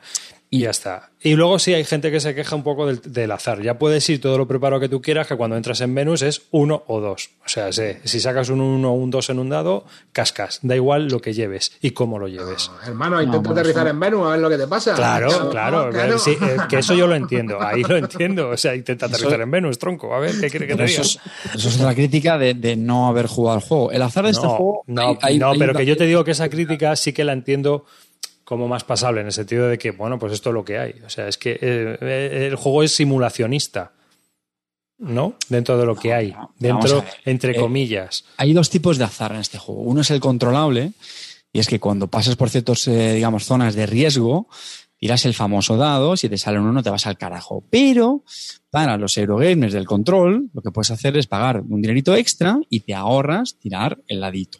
¿Vale? Eso es así. Si hay azar, cuando vas a explorar algunos sitios, pero de nuevo, tú sabes lo que hay. Ahí, no hay riesgo de que el- el cohete se te va al carajo. O sea, hay sitios que son muy difíciles de explorar, tú lo sabes. Si quieres, vas ahí y si no, te vas a otros donde no hay azar. Hay azar en ciertos eventos, ahí sí que te pueden fastidiar a veces. Hay azar en que hay un evento, de hecho, que tú estás esperando a la carta que estaba diciendo antes y de repente llega un evento y te dice, no, ahora toca cambiar las cartas del mazo y van a salir otras. Y te han hecho la puñeta porque ya vas esperando cierta carta y de repente se va el mazo al fondo del mazo. El azar es, es menos de lo que de lo que la gente se piensa en este juego, pero que hay veces que sí que puede, bueno, pues eh, jugar su, su mala pasada. Lo único que, bueno, es, es muy fácil criticar a, a los Sidra Madrid Games sin haber jugado y decir que tiene mucho azar, que es un caos y que todo es un sin Dios y que el cohete se te va al carajo porque alguien ha jugado una sola partida y No, algo, sí. eh, Car- Car- Carte, cuéntanos hasta dónde has llegado, ¿no? tu, máximo, tu máximo logro. Cuéntanos algo emocionante. pues el otro Al, al telepizza, al Estoy, estoy a, cometa. estoy a punto de entrar. Oye, así no vale, ¿eh? No, coño, pues a ver, cuéntame lo más emocionante. ¿A dónde has llegado? ¿Con una vela, con una vela solar? ¿A dónde Pues mira? Mercurio mola mucho porque parece que es muy fácil porque está muy cerquita de la Tierra, pero es, para mí es una de las más difíciles porque hay que tiene mucho coste de, de- de combustible. Pero sí, sí. ¿Mercurio? ¿Pero quién quiere ir a Mercurio? Mercurio está está-. Mercurio está sobrevalorado, pero a nivel de planetas es, es ca- es casi como un Plutón. Y, Hay que ir a bueno, Júpiter, coño, los planetas gaseosos, Urano. Sí, bueno, a Júpiter los sí. buenos, Júpiter a, a cometas cerca de Júpiter sí que he ido. Ya más lejos, todavía no, pero bueno, ya te digo. Pero eso es otra cosa que me encanta del juego, porque el juego es incremental. ¿Me explico? O sea, hay gente que para las primeras partidas llegar a Marte. Sí, es- incrementado no, pagando más, ¿no? Pagando más, ¿no? Pagando pagar- más, ¿no? Lo que te estoy diciendo. Las primeras partidas hay gente que si llega a Marte ya es, bueno, la bomba. A medida que lo vas jugando más, justo el objetivo es, pues sobre todo, llegar a, Neptuno, Plutón, que es donde eso ya, donde Cristo perdió el mechero. Y eso es lo que mola de ese juego, que tiene esa curva de aprendizaje y, y lo va recorriendo poco a poco. Por cierto, otra cosa que, Que realmente entonces los puntos da igual. Aquí da igual quién gane. O sea, tú aquí vas a tu rollo y punto. Sí, es un juego de experiencia. Yo creo que claro, por eso que- te digo que yo el tema Sí. que veo es que de juego está lo que tú le quieras meter. Que Oye, no- una cosa. a entiendo, mí, que entiendo la Efrenovic- pasión que levanta, ¿eh? que no, eso no lo critico, todo eh, lo contrario. eh, Efrenovic, Efrenovic pregunta una cosa, Carte, si tengo la primera, segunda y tercera edición, ¿merece la pena la cuarta? Claro. Absolut- Efren, a ver, absolutamente. a ver, ¿qué preguntas son esas, Efren? Sí. Además, dos con dos copias. Una para una precintada y otra para, para leerte la Ahora fuera de coña, explícame la diferencia. Si tengo la primera, la segunda y la tercera, ¿por qué te vas a comprar la cuarta? Bueno, Porque en cada una van. a ver, o sea, lo primero es por tema de componentes. ¿vale? Hay bastante diferencia de componentes entre. en- sobre todo, uf, de la primera ni te cuento. Tam- tampoco estoy, yo soy muy experto en las ediciones anteriores, pero los componentes han mejorado ¿Tú qué, cuál- Cal- Carte, y tú te qué van tienes? refinando. Yo tengo, yo tengo las dos con expansión y con tablero de madera. El mapa ese era una, una maderaca que estoy a punto de colgarlo en el salón si mi mujer no, no, me, no me echara de casa. Sí, yo te veo yo, yo con algo así. Que al lado del clip que, que- que tienes ahí, ¿no? ¿Eh? Al lado del clip, ¿eh? El ese que tengo impreso con la impresora 3D del instituto. Calvo iba, Calvo iba a decir algo. No, que, que me imagino que, que, bueno que High Frontier es un juego porque, porque tiene mucho gente que le gusta, que tal. Pero me- estoy imaginándome a la gente toda esta que está escuchándote y está alucinando, ¿no? Porque le guste el hecho del espacio, que hay mucha gente que La le gusta, que se astronomía. usan dos, astronomía y todo esto, y que, y que le guste hacerse su paja mental en su casa, tal. ¿Cómo es de difícil la entrada a este juego? Es muy, muy complicada porque los reglamentos de este tío siempre han sido muy complejos. Entonces, ¿qué recomendación le puedes dar a esa gente que te está escuchando? Le está gustando el tema, pero tiene miedo porque es un ECLU, porque ¿Qué le dirías? Vale, a ver, para empezar, en esta tercera edición, que me imagino que la cuarta edición no lo van a quitar, si acaso lo mejorarán más todavía, en esta tercera edición hay cuatro manuales y uno de ellos es la guía del principiante, ¿vale? Y es justamente eh, un. Creo que es como En una esa especie vieja de- Samóstoles, en vez de la luna. ¿no? de, de walkthrough, donde ahí sí que va muy mascado para novatos. O sea que en ese sentido, eso está bastante pensado. ¿vale? Eh, dicho lo cual, no es tampoco un juego muy, muy, muy asequible para enfrentarse a una persona sola. O sea, es el típico juego como amarillo, que es más fácil que se lo expliquen. Y, ah, pues con gente, pues eso, que lo domine, pues un cortatu y gente así. Eso sin duda, desde luego. Eso yo creo que por mucho starting guide que le hagan y cosas así, yo ves, yo no voy a ser aquí fanboy, ya sé que me tenéis de fanboy, pero intento ser realista aquí, pues no, no yo le digo, o sea, ojito, o sea, tienes que tener mucho valor para enfrentarte con el reglamento. Tío, pero es que Ayuda que esté el modo básico, pero luego, por ejemplo, el reglamento, incluso el de la tercera edición, a mí me parece muy mejorable. Los ejemplos son muy justitos, están muy poco ilustrados, es muy condensada la información. Yo me lo he leído no sé cuántas veces. No me tengo por una persona torpe y aún así le he preguntado una cantidad de dudas a Cortatu y de cosas incluso que yo había entendido mal y de jugar una partida y darme cuenta que he hecho cosas. De- En ese sentido, pues oye, eh, la gente tiene que, entender a lo que se enfrenta y que al final no tienes tanto que frustrarte porque no lo estés jugando bien en las primeras partidas, sino que realmente disfrutes del reto que yo comentaba antes que te supone y ya está. Otra cosa que quería preguntar, de esta tercera edición, ha dicho eh, Amarillo que la segunda edición tiene la con expansión y en esto todos los módulos de los que has hablado vienen ya in- o sea, integrados en, en la tercera edición o hay alguna expansión o cómo va esto. Esos No, no, sí, sí, está bien, Puedes aplicar dentro, ¿no? Está todo dentro. Sí, sí, Tanto sí. sí. solitario como los módulos que has dicho, ¿no? Eso es, eso es. Vale. Luego, a ver, luego, por ejemplo, de, solitarios, yo he hablado que yo lo juego como un sandbox, en plan, o sea, yo lo juego realmente como si fuera el juego normal, pero con un solo jugador, ¿vale? Me explico. O sea, saltándome Sí, el sí, turno como a los multijugador solitario, Pero pues vas tú a el- tu bola. También te incluyen variantes de escenarios. De hecho, creo que había una que había como de científicos que se te morían o no sé qué historia, porque pasaba el tiempo y se morían y cosas así. De, hecho, es que una cosa que me gusta este juego es Carte. que te puedes in- inventar tus propias variantes de, de- en ese estilo. Arte, una cosa. El otro día que te estaba riendo de mí de lo del multijugador solitario y ahora me estás hablando de un juego que es totalmente multijugador solitario que uno se da la partida y os da igual. Me parece Es que- es cojonudo, que- Carte. Es que... Arrepiéntete, cabrón. eres. Eh, pero una pregunta, Carte, Oye, yo, también tengo mis incoherencias, Clean. A ver qué te vas a creer. Ah, vale, vale, vale. Ahí estamos, ahí estamos. Porque es que el otro día dando cera y hoy, ay, mira, esto es un jugador multisolitario, pero, pero como me mola, eh, no importa, no importa tanto. Vale, vale. eh, una pregunta, Carte. A ver, en estas partidas que juegas solo, eh, el tema que tienes, ¿te obliga a tener el juego desplegado o hay alguna manera rápida de recogerlo y seguir por donde ibas? Basal. Eh, si lo puedes dejar a medias, dices, no entiendo. No, a ver, claro, me refiero. Tú como estás, dices que tú estás jugando va- varias partidas solo. Sí. Entiendo que cada vez que lo juegas no te quedas seis horas ahí. Eh, Es que es hasta que, yo qué sé, se haga de noche, o sea, hasta que se haga tarde o... Es que de hecho le están preguntando por el chat, ¿cuánto dura? Ya- ya, insisto, yo hablo de cómo yo sí, juego. en no, ya, ya, pero reinicias la partida. Sí, sí, yo solo sí. Es que a mí en el fondo es lo que te digo, que como lo que me gusta es ir optimizándolo, Vale, o sea, Por ejemplo, digo, en esta que sesión tengo, tengo tres horitas, tengo tres horitas para llegar a algún sitio. ¡Pum! ¿No? A ver a dónde llego. número de turnos, como vas pasando... Número de turno. Vale, vale. Ok. Oye, oye, pero tú qué le decías, amarillo, por, para descolgar el, para no descolgar el cuadro que tienes al lado del Exactamente. de- Este sábado, este sábado descuelgo y en el próximo Main Lúdica, ración doble de High Frontier. Para ti, pero, para ti. pero amarillo, eh, espérate a la quinta, tío. No, si la quinta, bueno. la quinta está en cuanto saque la cuarta. No, bueno, de Oye, hecho, una, a ver, una cosa, ¿esto lo va a sacar tu editorial de cabecera, Carte? Sí, sí, sí. sí, sí, sí, sí, sí. No, ¿Eh? no es mi Editorial. de cabecera, ver Es tu editorial de cabecera. No, no, pero bueno, están sacando cosas chulas. Eh, Bueno, para por ti, cierto, ver, para yo ti. estoy- Yo, yo, no, yo no- ya no me acerco ni con un palo. un, un tema, a ver, que, que yo estoy hablando mucho del solitario, pero que, que, que es un juego, vamos, para jugarlo con más gente, ¿eh? por, precisamente por la gracia de las mujeres. Si encuentras a alguien a quien engañar. ¿Y a ti no te, a ti no te llama, Calvo, para jugarlo en solitario o qué? Ya sabéis que a mí el tema del espacio, el tema del espacio, Eklund y. Chulu. No.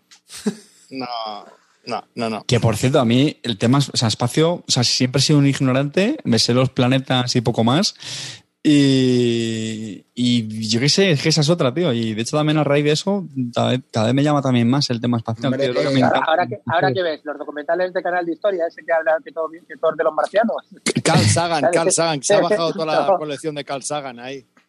No, ¿Sabéis cuál os digo yo? El de Canal de Historia, que Sí. siempre hablan, hablan Sí, sí. y, sale un tío que siempre de la universidad. El de los alienígenas, el de Y los esto- alienígenas. Sí, sí, esto de los alienígenas, tío. El Canal Historia es lo peor, tío. Me da muchísimo Sí, sí. coraje. Lo peor. Venga, ya están, ya están. Ya son, no- historiadores, son historiadores del Instituto Barton. Eh, Carte, Carte, he hecho, he hecho- he intentado hacer preguntas inteligentes. ¿eh? Calvo, eres el único, eres he el único. interesado por tu hecho proyecto. preguntas inteligentes. Es más, yo iba a hacer más críticas del juego, pero sinceramente da una sensación que os la pela. Entonces, pues ya ¿Qué está. dices, tío? Pero Sí, sí, dale, dale, dale, sí, sí, critica, dale. dale, No, critica, no, dale no, con un palo, dale con un palo. ver, pero se- pero se si te ha yo te pasado he el tiempo preguntado ya. por el pl- late plate, late plate. A ver, a mí el juego me parece absolutamente recomendable a los que tengan a los. A ver, a ver, es un juego que está clarísimo que va para un nicho. Yo no voy a convencer a un clean, a un calvo de que lo jueguen y que lo. Eso es evidente, ¿vale? Yo solamente quiero compartir mi ilusión. De hecho, quiero grabar un, un- un monográfico. eh, cuando ya lo he jugado más todavía, pero quiero grabar un, un monográfico para ya, ya explayarme como lo hicimos con el Parana Sense y cosas así. Entonces, a los que mínimamente les llamen y se dejen seducir. Yo tengo clarísimo, yo no voy a convencer a, Eurogamers puros y duros de mueve cubos sin alma, eso lo tengo claro y me parece muy respetable, por supuesto. Eh, pero bueno, ya está, ¿no? Me encanta eso de que les pegues con un palo y luego digas que te parecen muy respetables. Yo también lo haría. Sí, ah, vamos, a mí, a mí, Con un palo yo tengo el dedo aquí, mira, para, para, el, late- para el late plate, ah, ¿eh? amarillo, el late plate contigo. Eh, ah, con este no te animas como te has animado antes de empezar a grabar, ¿eh? Con este no te No, animas. no, no, este ni de coña. O sea, vamos a ver, me, eh, me gusta el tema del espacio. Sí, a mí también. Este juego lo, tu, este juego lo tuve y me ¿Cómo- pareció cómo tan no? infernal, me pareció tan infernal el reglamento que lo dejé. A mí eso de que, a- de que os guste tantísimo el mapa me parece, sinceramente, eh, mapa, bueno, bueno. A ver, pero una, pero una cosa. Respeto todos los gustos estéticos, tío. Entiendo, entiendo que haya gente que le guste hasta la portada del Road and Bones, pero, tío, es que el mapa ya, ya tratarlo como una obra mara- de, de arte y que lo quiere colgar al lado de- del, del- del póster del instituto que tiene en su salón de, de, de Migueli, pues yo qué sé, no, no lo veo. a ver, pero eh, no, pues no puede ser Carte también que parte de la dificultad del manual, como siempre con Fileclun, es porque llama a las cosas por su nombre temático. Y no Sí, bueno, que sí, si sí, le claro. llamase cubito, No, pero, a ver, insisto, es muy y, y tiene pocos ejemplos. Y luego, tío, a veces que utiliza un lenguaje que si lo hubieras eh, redactado de otra manera se- sería más inequívoco. es que tío, lo, mira, es que yo por ejemplo yo traduje un walkthrough que había que hay en la En la versión- seña de él. que yo no Porque sé hacerlo si- fácil cuando lo puedo hacer difícil. Esa es la seña de Eklund. que- pero tampoco, a ver, yo es que traduje un, walkthrough que hay en la BSK, eh, digo, Sí, en, la, en la BGG. exactamente, que está de puta madre. Está Y muy ahí bien. La verdad es que te das cuenta de que el juego en realidad es más Es- simple de lo que es más simple que la leche. claro, o sea, eh, Como pasa siempre con este tío. Es que, que luego empiezas a escarbar y dices, ver, juego, juego, amarillo. como juego y poco. Hay mucho lío, pero Amarillo, juego, juego. apuesta. Dime. Amarillo, dobla tu apuesta. Dirías que después de que te lo explique Carter eres capaz de explicarlo en 10 minutos tú. He dicho que en, apuesta. en cinco te lo dejo en níquel. Igual, si acaso, no explico las condiciones de victoria. A ver, eso ya cuando salgan. Pero como da igual, como, lo- como aquí. Exactamente, como en este, como en este da igual que hemos venido a pasarlo bien, chavales. Por cierto, lo han comentado en el chat y es cierto que la puntuación también podría ser algo mejorable. Eso es cierto. Pero bueno. Hombre, tú tranquilo, que tiene muchas versiones por delante hasta que la palme. Lleva ya cuatro en las que. Sí, sí, hasta que lo haga bien va a tener más versiones que Rocky. A ver, pero si estás mandando cohetes al espacio, ¿qué capullo más te dan los puntos que has sacado, chaval? Claro. Si acabas de aterrizar en Mercurio, ¿qué mierda te importan los puntos? Claro, tío. Si es que, es que os quedáis en la. ¿Qué putos son los gamers, tío? Bueno, ya está, ya no dimos la, la chapa. Bueno, muy bien, Carte, muy bien explicado. Me encanta el amor Oye. que le pones y, y Me he fijado en el número que de. Me he fijado en el número de espectadores y yo creo que no hemos perdido, no hemos perdido más de. Bueno, ahora acaban de caerse dos. Sí, sí, hemos perdido ocho desde que ha abierto la boca. porque, porque hemos dicho ya hemos terminado de El número de espectadores que tenemos se son caído. 12 y, y se han ido 8, bien.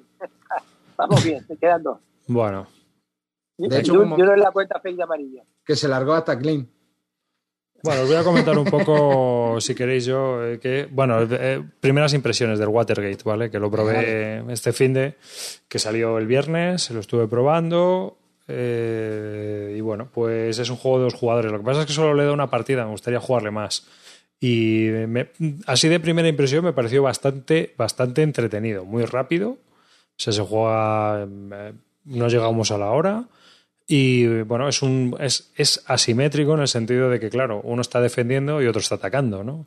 La, la idea del, del, juego es que tienes que unir dos confidentes que tienes que sacar y unirlos con Nisson. Y entonces, una vez que se ha hecho esa unión con unas evidencias que por medio que vas investigando, en teoría, pues has sacado ya el Watergate y todo lo que conllevó. ¿no? Si habéis visto la película, pues ya sabéis lo que pasa y lo que pasó, que Nissan tuvo que dimitir para no enfrentarse a un impeachment de estos como el Trump. ¿no? Entonces, eh, la historia está en que, uno, si el juego te gusta el tema, el juego está muy chulo, porque tiene las fotos, la temática, la narración de lo que ocurrió, ¿no? O sea, con las fotos de los protagonistas. O sea, sí, el juego está muy bien producido en ese aspecto.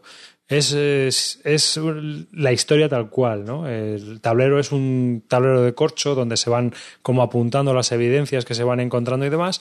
Y la mecánica es muy sencilla.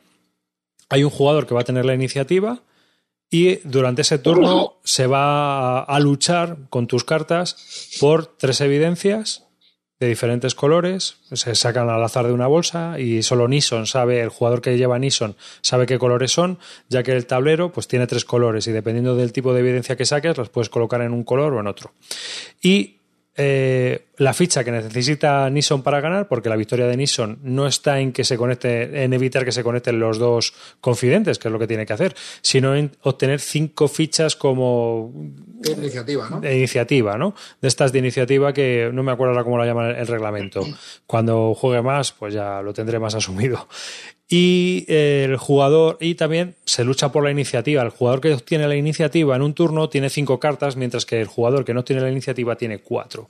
Hay 20 cartas para cada jugador y hay cartas que si juegas el evento, se puede jugar el evento o se puede jugar como las operaciones, ¿no? como en un card driver game típico de GMT.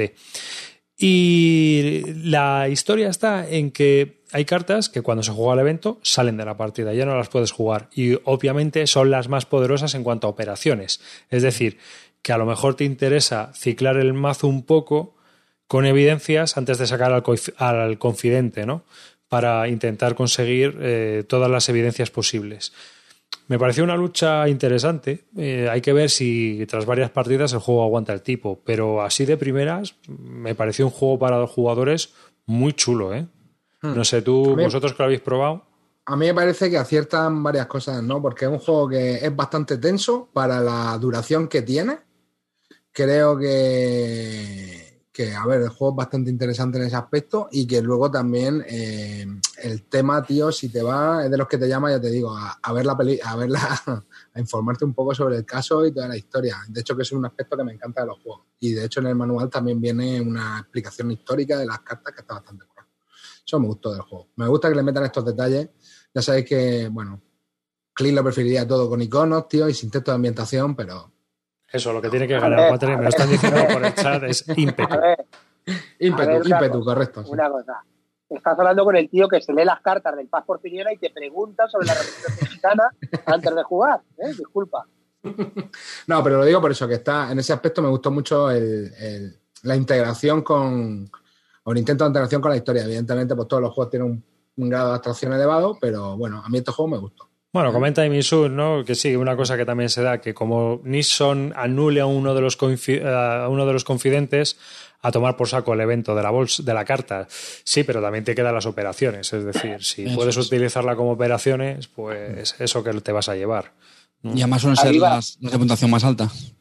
Arriba la gente te está pidiendo que, que sigas otra vez volviendo a decir Nissan. No, no digas, no digas con yo lo digo con X porque me gusta más. ¿Qué pasa? Yo lo digo como me da la gana. Nixon. ni son, ni ton, ni son. Yo lo digo como me da la gana. Oye, una cosa. Yo, yo, yo también me, yo me compré el juego. ¿eh? Amenacé a Gaceto de muerte cuando me lo compré. Y le dije, lo escribí por allá, digo, Gaceto, como, como me la vuelvas a colar, como el expansionófiles, te, te la tragas, ¿eh? Pero sí, sí que me lo compré después de haberos oído la otra vez y ahora pues ya veremos. A mí, me, a mí me parece interesante. A ver, si lo comparas, por ejemplo, con el 13 días. Para mí, mucho mejor, porque es que para mí el, 13 a ver, el 13 días. Sí, perdona. A mí es que 13 días lo vi como que cuando parece que va a empezar a molar, es como que se acaba. Lo vi demasiado, demasiado corto. Este sí que te da un tiempo a desarrollar un poquito más lo que quieres hacer, o por lo menos esa fue la sensación que me dio a mí. Aquí lo puedes comparar, acá arriba. ¿El qué? ¿Este? Aquí lo puedes, sí.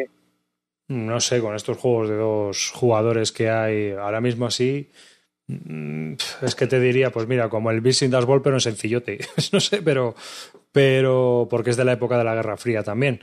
Pero, por ejemplo, 13 días a mí no me gustó. No me gustó porque tienes tres, tres... A ver, las condiciones de victoria del 13 días es lo que menos me gustó de ese juego.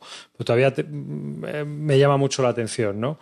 Igual que, por ejemplo, del High Frontier he olvidado todo, pues eh, obviamente me parece que el juego pues, pues tendría sus pegas o no, pero ahí está. Pero el 13 días sí que es cierto que tienes tres tracks con la Defcon y es que no entiendo por qué narices tiene que tener tres tracks. Defcon solo hay una. Y si llegas a uno, es guerra nuclear. Ya está, se acabó. No hay por qué estar mareando la perdiz, ¿no? O sea, eh, creo que al 13 días me parece un producto amateur.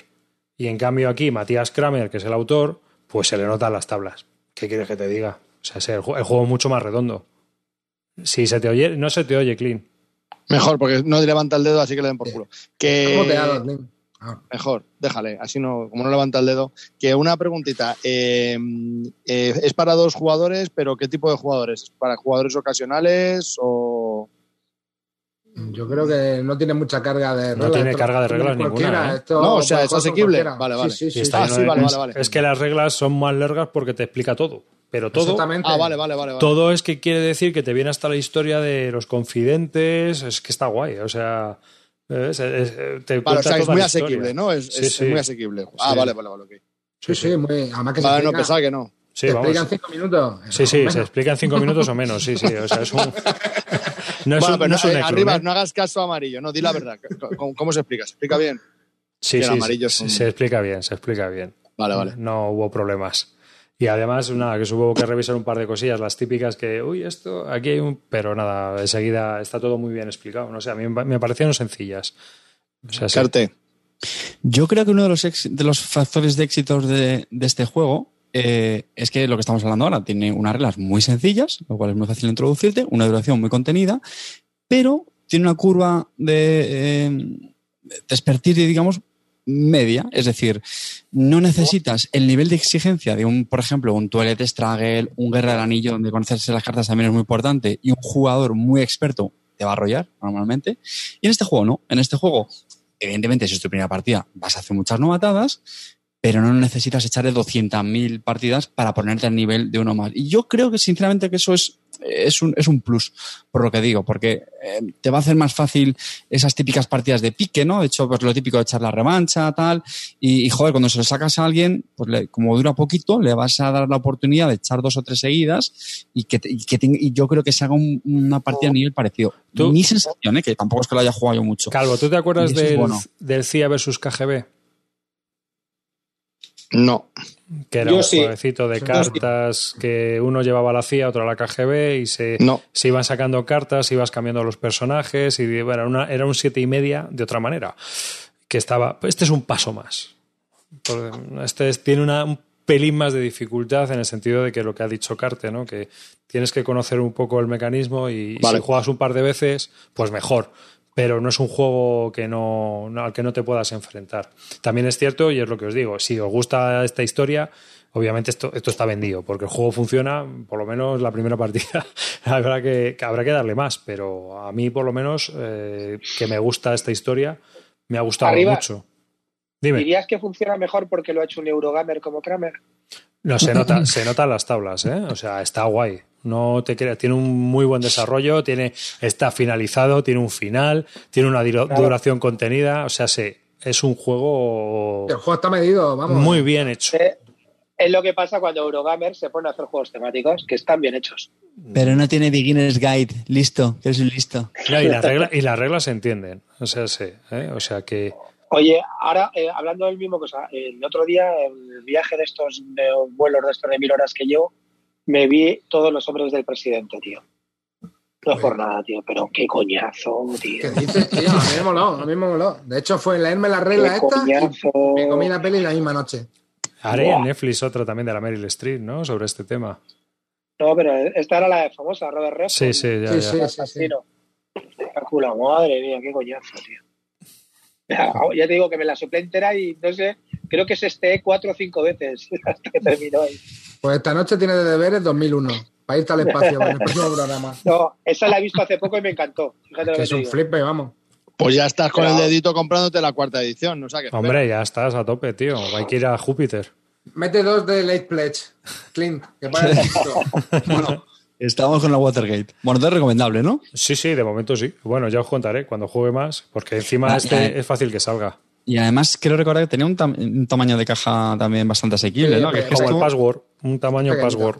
Joder, pues está, Pues eso está muy guay, bien. eso está muy bien. Yo, O sea, el tamaño lo, lo valoro bastante. única pega para Clean cuando lo vea es que tiene un inserto blanco dentro, de esos que le gustan a él. No, no, por favor, tío, eso hay que eliminarlo de nuestra Hombre, vida. ya sabes que La bandeja no, te, esa.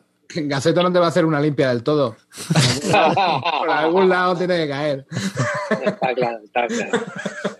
Pero bueno, a mí me parece Hay que que. explicarle que lo de los temas de los insertos blancos, eso hay que eliminarlo de nuestra vida urgente. Eh, pero está fabricado en Ludofac, ¿eh? O sea, ojo, calidad, bueno, bueno. calidad, Calidad buena. calidad a tope. O sea, Clean. que- Al mejor precio.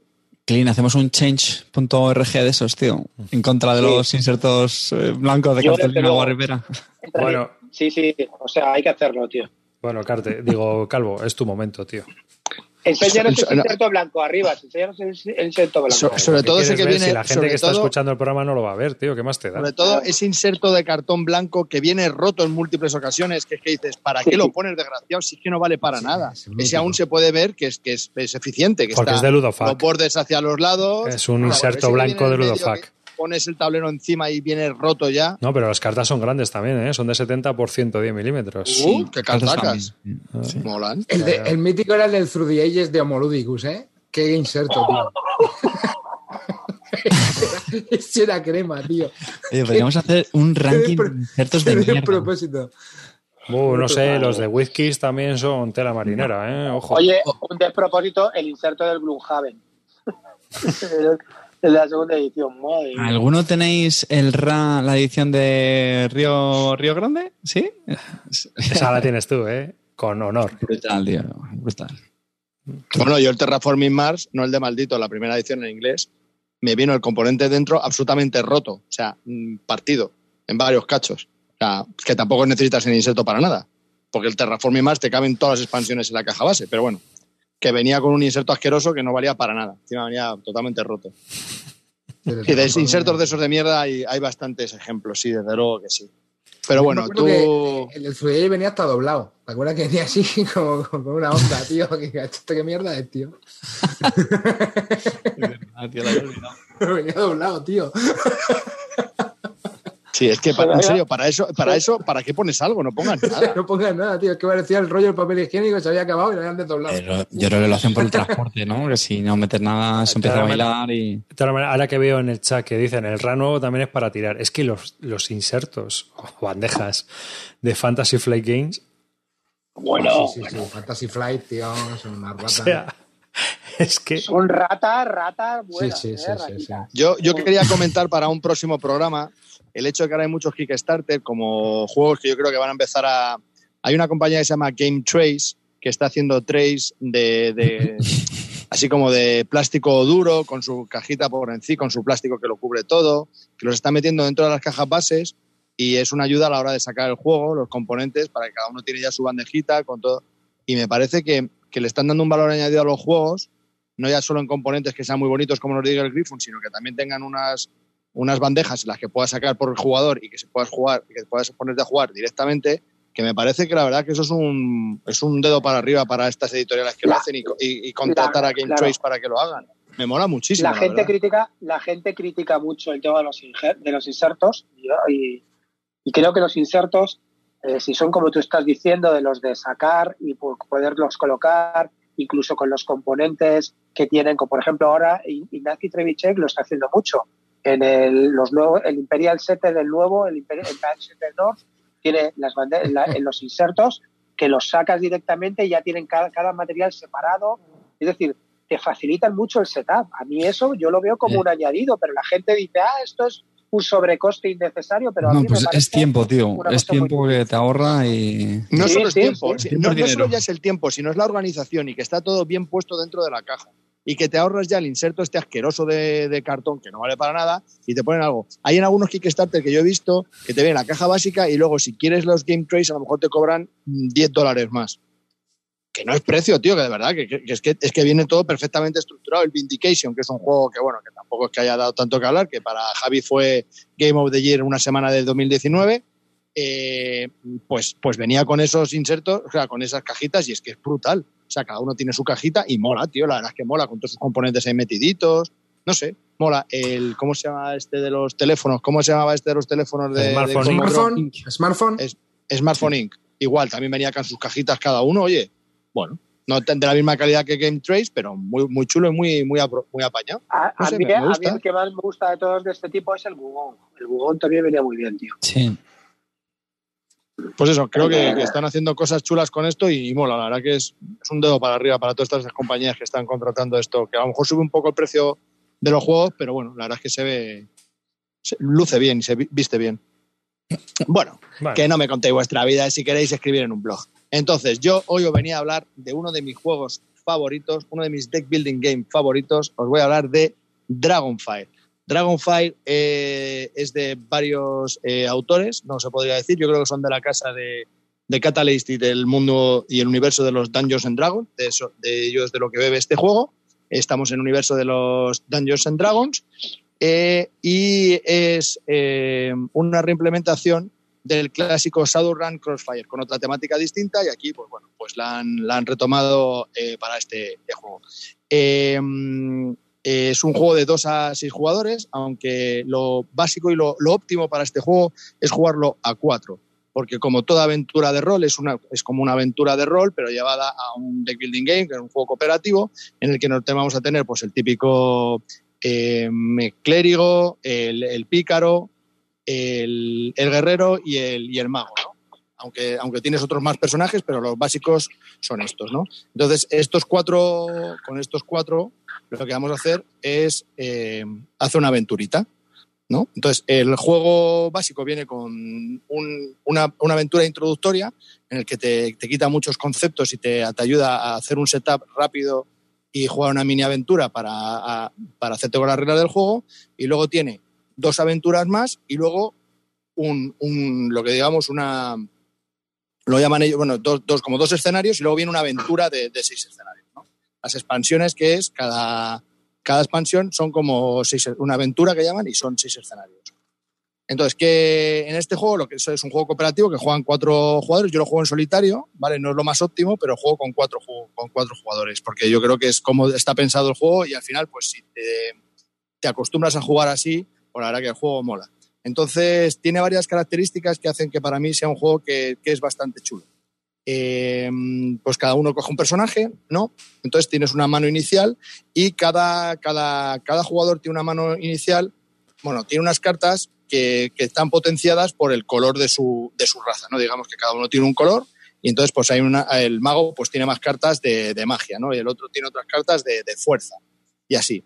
Entonces, eh, eh, cada aventura se compone de tres escenarios y al inicio de cada escenario, pues digamos que el más básico es, hay, unos eh, mazos, hay dos mazos de, malos, de malvados. Entonces, pues en, el primer escenario vas a recoger cuatro cartas. Entonces se van a repartir a cada uno de los cuatro jugadores una carta de enemigo. Entonces tú durante todo ese escenario, hasta que no termines con los cuatro malos, no vas a pasar al, a la escena 2, ¿no? Digamos. Entonces, eh, tú en tu turno, con las cartas que tienes en la mano, pues puedes enfrentarte tanto al que tienes en tu zona de combate, que se te ha venido el bicho que te está pegando a ti, o intentar pegarle a los otros. Es una manera muy sencilla. Cada carta que tienes tiene una simbología y cada enemigo necesita de una simbología en un orden para poder ser derrotado. Entonces tú vas jugando eh, cartas sobre tus, tus, enemigos o sobre los enemigos de los otros y pues eh, les puedes ir quitando esa fuerza que les va a dañar a, cada, a cada jugador. Cuando termina tu turno, el, que se está enfrentando a ti, pues tiene una fuerza que te, da un cate y te va quitando, te va quitando vida. Así de sencillo, así de sencillo es. En tu turno, los otros jugadores hay unas cartas que luego al final del turno puedes comprar si tienes dinero, eh, cartas en el mercado. ¿Vas a comprar la carta más potente? No. Dependiendo de los escenarios, hay algunas cartas porque pues, te van a venir bien en un momento o en otro. mazo de mercado son 60 cartas y hay bastante versatilidad para cada uno de los cuatro héroes en poder comprar cartas de, que te vengan bien a ti. Y no, ya, y no ya solo por el precio, el que el más caro va a ser el mejor. Depende del momento y del escenario. Vale. Entonces, al final sí. Sí, sí. Entonces, al final, al principio los escenarios más fáciles sí, pero luego en función vas a necesitar algo que pueda ayudar más, eh, que te conve más con otros jugadores para poder derrotar a una serie de enemigos que son distintos. Va en función de los escenarios, no es tan sencillo. Es otra cosa que quiero destacar luego, que los escenarios molan mucho, pues son muy distintos entre ellos. Dime, Clean. A ver, para mí el fallo que le veo, bueno, no he entrado en tanta profundidad con el juego. Primero, que me parece mal que no digas quién te incitó a comprarlo. ¿eh? pues no sé, no sé, no me acuerdo, la verdad. Amarillo. no, te acuerdas, ya. Seguro que fue Cartel que te incitó a comprarlo, vale. Aparte de eso, eh, el juego está muy chulo, la verdad que tiene el, me parece muy entretenido, muy coge muchas cosas del Señor de los Anillos, del LFG, pero hay una cosa que no, que no me cuadraba a mí, que me daba, me parecía que tenía el mismo efecto que el Pathfinder. Es decir, que al final todos los escenarios eran iguales, es entrar en la mazmorra y cargarte tíos. No, ni mucho menos. Bueno, vale, por eso te pregunto. ¿Los escenarios luego varían o no varían? Sí, muchísimo. ¿Te acuerdas el primero que el primero que era meterte en el daño, crawl, sí, sí, darte de leche, ¿Luego eso cambia o no cambia? Cuéntame, ¿cómo, cómo son los escenarios? Sí, sí, bueno, espera, Carte, Carte, ¿tienes alguna...? Si no habrás pasado del escenario 1, ¿no? Sí, sí, ya, ya llevo tres, llevo tres. Ah, ya he subido los héroes a nivel 2, a nivel 2 y estoy a punto de pasar a nivel 3. Otra cosa que quería explicar. Eh, las aventuras vienen por niveles. Cuando tú terminas los, tres escenarios, has, terminado una, de las aventuras, pues te dice que cada vez que inicias un escenario te van a dar un punto de experiencia. Y si después de empezar los tres escenarios, además lo acabas, pues serían tres puntos de experiencia, más por acabar eh, la aventura, otros dos puntos. Entonces tú vas consiguiendo experiencia. ¿Esa experiencia para qué te sirve? Porque al final, si el grupo alcanza el nivel 10, eh, puntos de experiencia, pasas a nivel 2. Entonces ya te puedes enfrentar dentro de la aventura, del arco de la aventura, a aventuras de nivel 2 y van cambiando. Y también para qué te sirve? Los puntos de experiencia te sirven para en tu cartón, porque cada, cada héroe viene con un cartón, le puedes poner pegatinas, que van a ser mejoras sobre tu personaje. Y hay infinidad de pegatinas. Es, digamos, que es el, ese guiño que le han hecho al rol en cuanto a que puedes ir mejorando tu personaje. Y hay infinidad de pegatinas y además muy diversas y que te van mejorando tanto las cartas como las habilidades del propio personaje y la verdad es que está muy bien. Eso es un plus bastante interesante en este juego. Entonces, las aventuras nivel 2 que decías tú, eh, Clint, hay una aventura, por ejemplo, que tienes que llevar a un noble y tienes que aguantar durante siete turnos. Y tienes que llevar al noble hacia, pues, pues, aguantar siete turnos y que el noble, no. Entonces, todos los bichos que aparecen se le van a asignar al noble a no ser que tú los, los reclames para ti. Pero bueno, en realidad no deja de ser pegarte con los tíos todo el rato. O sea, es, entras Sí, pero tienes que elegir, tienes que elegir qué bicho te quedas, a qué bicho le das, todo ese tipo de decisión. Y aparte que hay un noble que le van a caer siempre las hostias a él. Entonces, no es tan sencillo. Luego hay, otra, hay otra misión que te dice, a ver, cuando terminas el. Cuando terminas el, el, segundo, el segundo escena, te, te sale una pequeña nota y te dice, puedes dejar el escenario aquí y lo darías como terminado o te puedes enfrentar al vampiro. Entonces yo vi la carta del vampiro y dije, Dios, al, al vampiro no me enfrento ni de coña. Además, yo tenía todos mis servers ya con dos de fuerza, o sea, dos de vida. Digo, como me vengan, me van a reventar. Entonces paré. Entonces, que tiene, que tiene, es bastante diverso. O sea, está bastante, bastante chulo en ese sentido porque las, las, las aventuras son muy distintas entre sí. Estoy en nivel, voy a empezar ya en nivel 3, voy a pasar a otras aventuras y bueno, yo sigo pensando que, que mola. Aparte, otra cosa, cuando te acabas, tienes luego cartas comunes de magia que te las puedes, las puedes, las adquieres por tener experiencia. Entonces te dan una al azar y las puedes compartir entre los miembros de tu, de tu equipo, te las puedes quedar para ti, si las usas pues ya las pierdes. Y a medida que vas avanzando de nivel y vas consiguiendo más escenarios, te van a dar cartas ya no solo comunes, sino no comunes, que es así que te las puedes quedar y te van a dar una habilidad durante toda la partida, aparte de las habilidades que ya has conseguido por los, puntos de experiencia de tu personaje. Entonces, como ya digo, eh, tiene varios factores que hacen que, mole bastante el juego y que me mantenga muy entretenido y aparte es bastante, bastante fácil de, llevar. Otra de las, eh, ya termino con esto, eh, otro de los puntos que me gusta mucho de este juego es que cuando ya compras cartas de mercado, las cartas de mercado pues tienen más, más simbolitos para la hora de luchar contra los monstruos, ¿no? Pero aparte tiene una parte de abajo que puedes asistir. ¿Qué quiere decir asistir? Y esto es otro concepto que mola mucho de la interacción de este juego. Asistir es que yo puedo jugar una carta cuando no es mi turno para ayudar al jugador que está haciendo su turno. ¿Vale? Y eso mola porque le da como mm, una ayuda más. Yo pierdo la carta, pero estoy ayudando a otro compañero a que haga algo para, para vencer a un monstruo. Entonces, eso mola. Tienes que decidir cuándo la gastas para ver si no te va a llegar cuando tú tengas tu turno, tienes una carta menos, entonces bueno, pues eso, eso también me, parece que está bastante bien. ¿A ti qué te pareció, Clint? A mí me gusta, pero, pero ya te digo que eh, los escenarios no me acaban de convencer del todo. Y luego es que creo que como escala tan mal, el juego, a mí me gusta jugar los cooperativos en solitario y este con cuatro jugadores se me hace un poco pesado a llevar creo. Es lo que voy a preguntar. ¿Esto lo estáis jugando solo o lo estáis jugando Eso, eso, esa era la pregunta. A ver, yo. Si, tu experiencia lúdica es, eh, ha sido tú solo contra la mesa o había más seres humanos a tu alrededor. A ver, yo lo he jugado a, dos jugadores. Lo que pasa es que cuando lo juegas a dos jugadores, tienes que llevar a dos personas, puedes llevar a cuatro personajes. O sea, lo óptimo es llevar cuatro personajes, ¿vale? Pero puedes jugarlo con dos personajes. Lo que pasa que cada uno de los dos personajes como que tiene una carta de más en función del otro personaje que no está, ¿vale? Para poder tener eh, todo el rango de, habilidades y posibilidades dentro de la partida.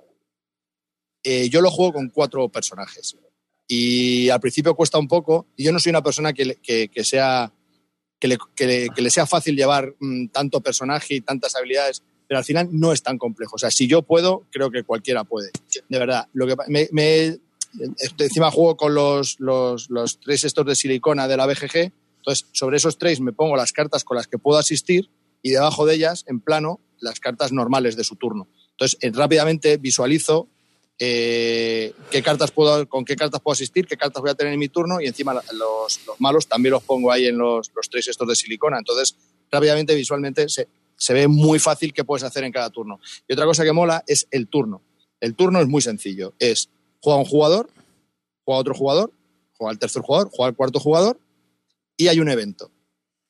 Y luego vuelve otra vez el primer jugador. Eh, eh, eh, vale. Entonces, cuando se acaba de matar al último malo, se acaba el, digamos, la escena, pues en ese momento es cuando van a salir otros nuevos malos. Y puede ser en mitad del turno.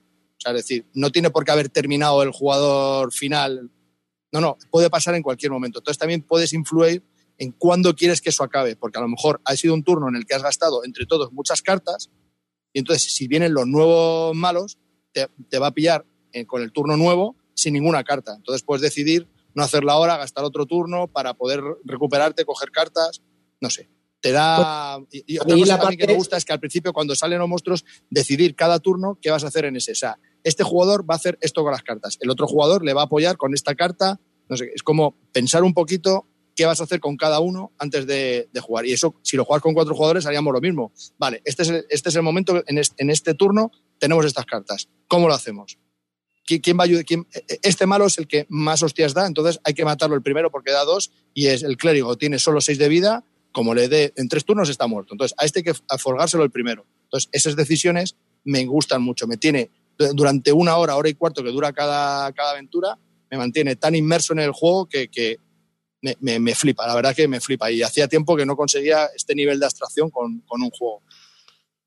A ver, yo creo que tiene para mí una cosa muy chula y es que es un deck building donde, realmente, igual que en, el EO set, no barajabas cartas y no y no consistía tanto en comprar como, como optimizar muy bien.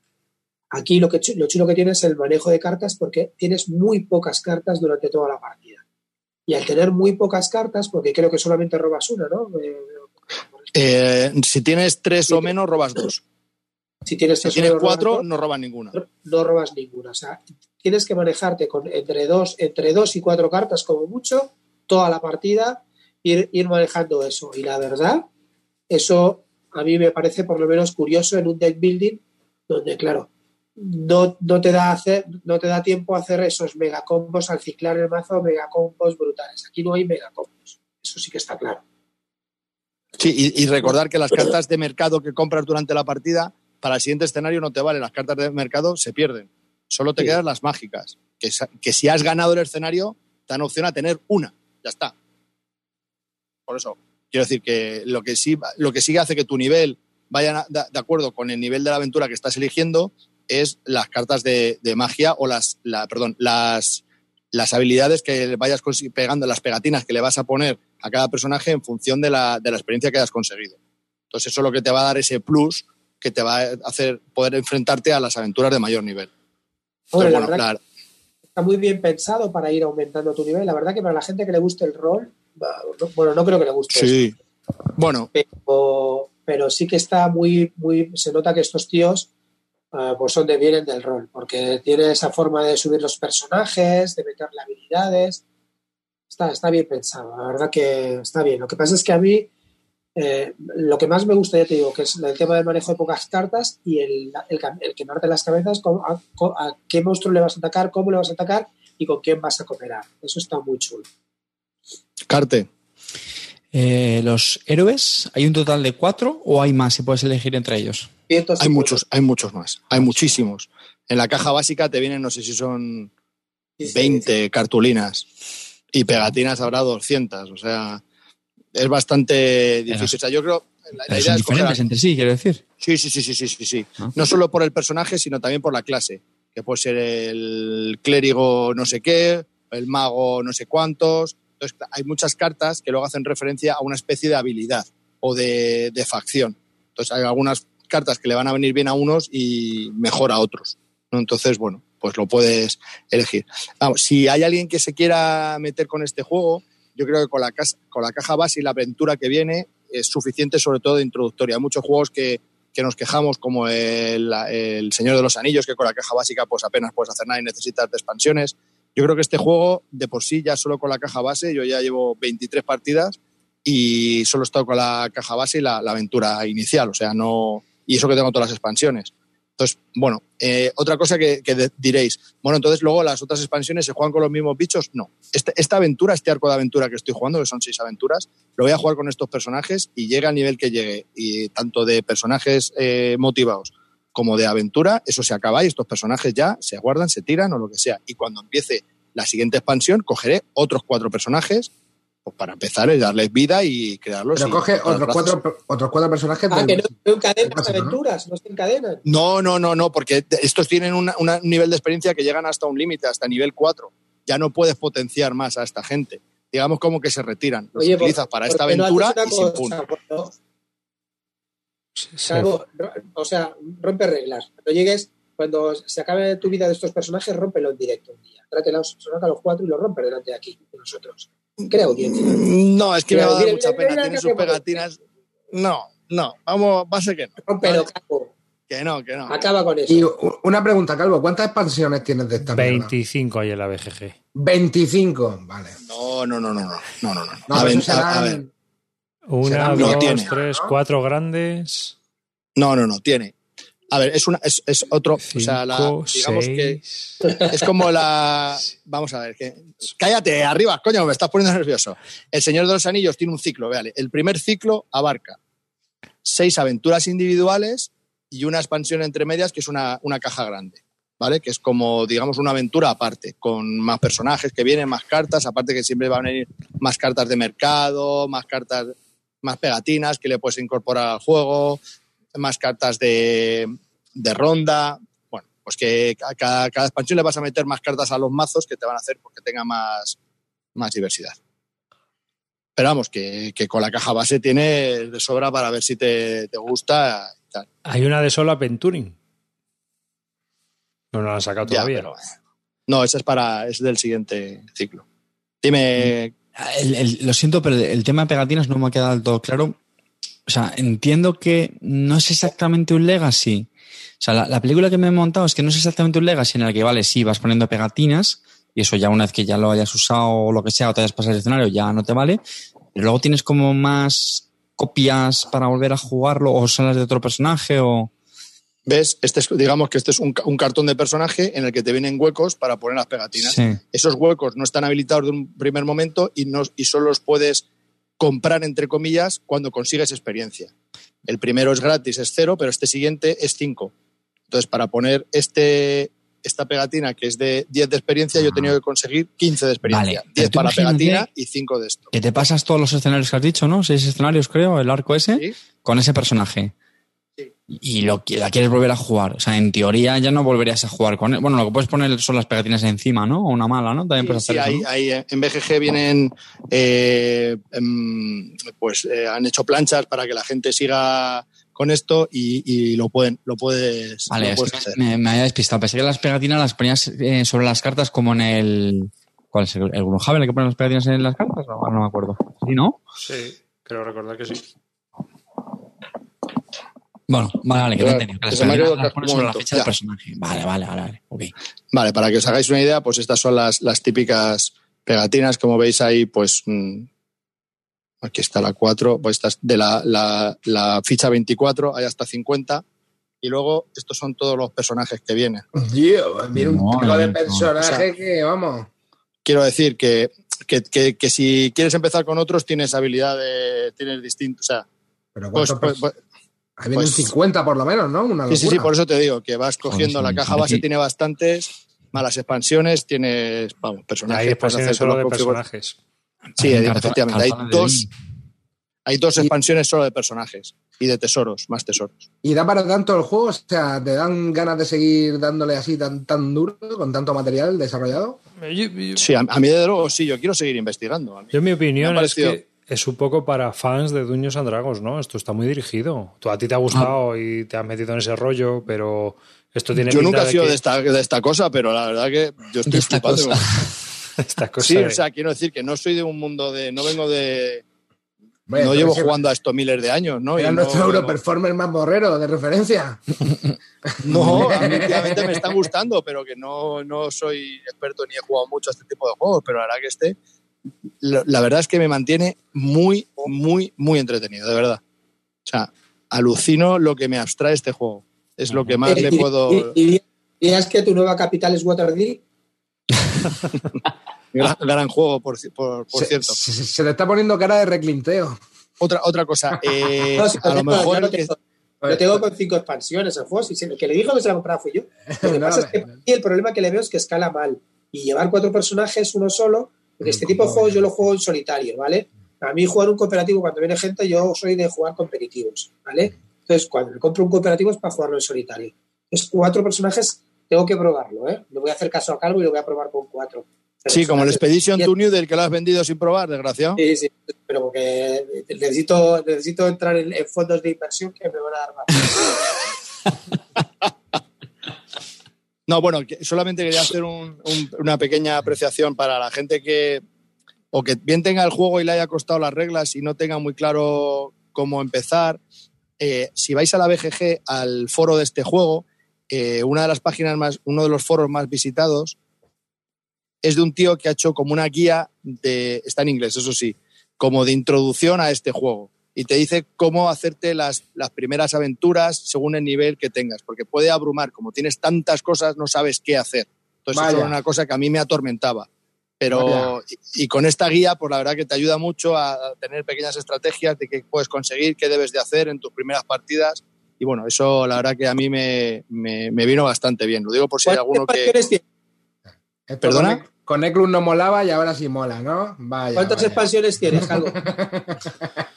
Yo tengo eh, dos de tesoros, los cinco aventuras que hay, más la sexta que, no que, acaba de salir y no, no la he podido pillar, y la, la expansión del medio que es de caja grande y cabe todo en la caja básica y sobra espacio. Y con respecto a otros desbuilding de estos que jugáis vosotros en solitario, como el Ion Sense, el Legendary y todo esto, a mí el Legendary no me gusta. El Ion Sense me gusta bastante.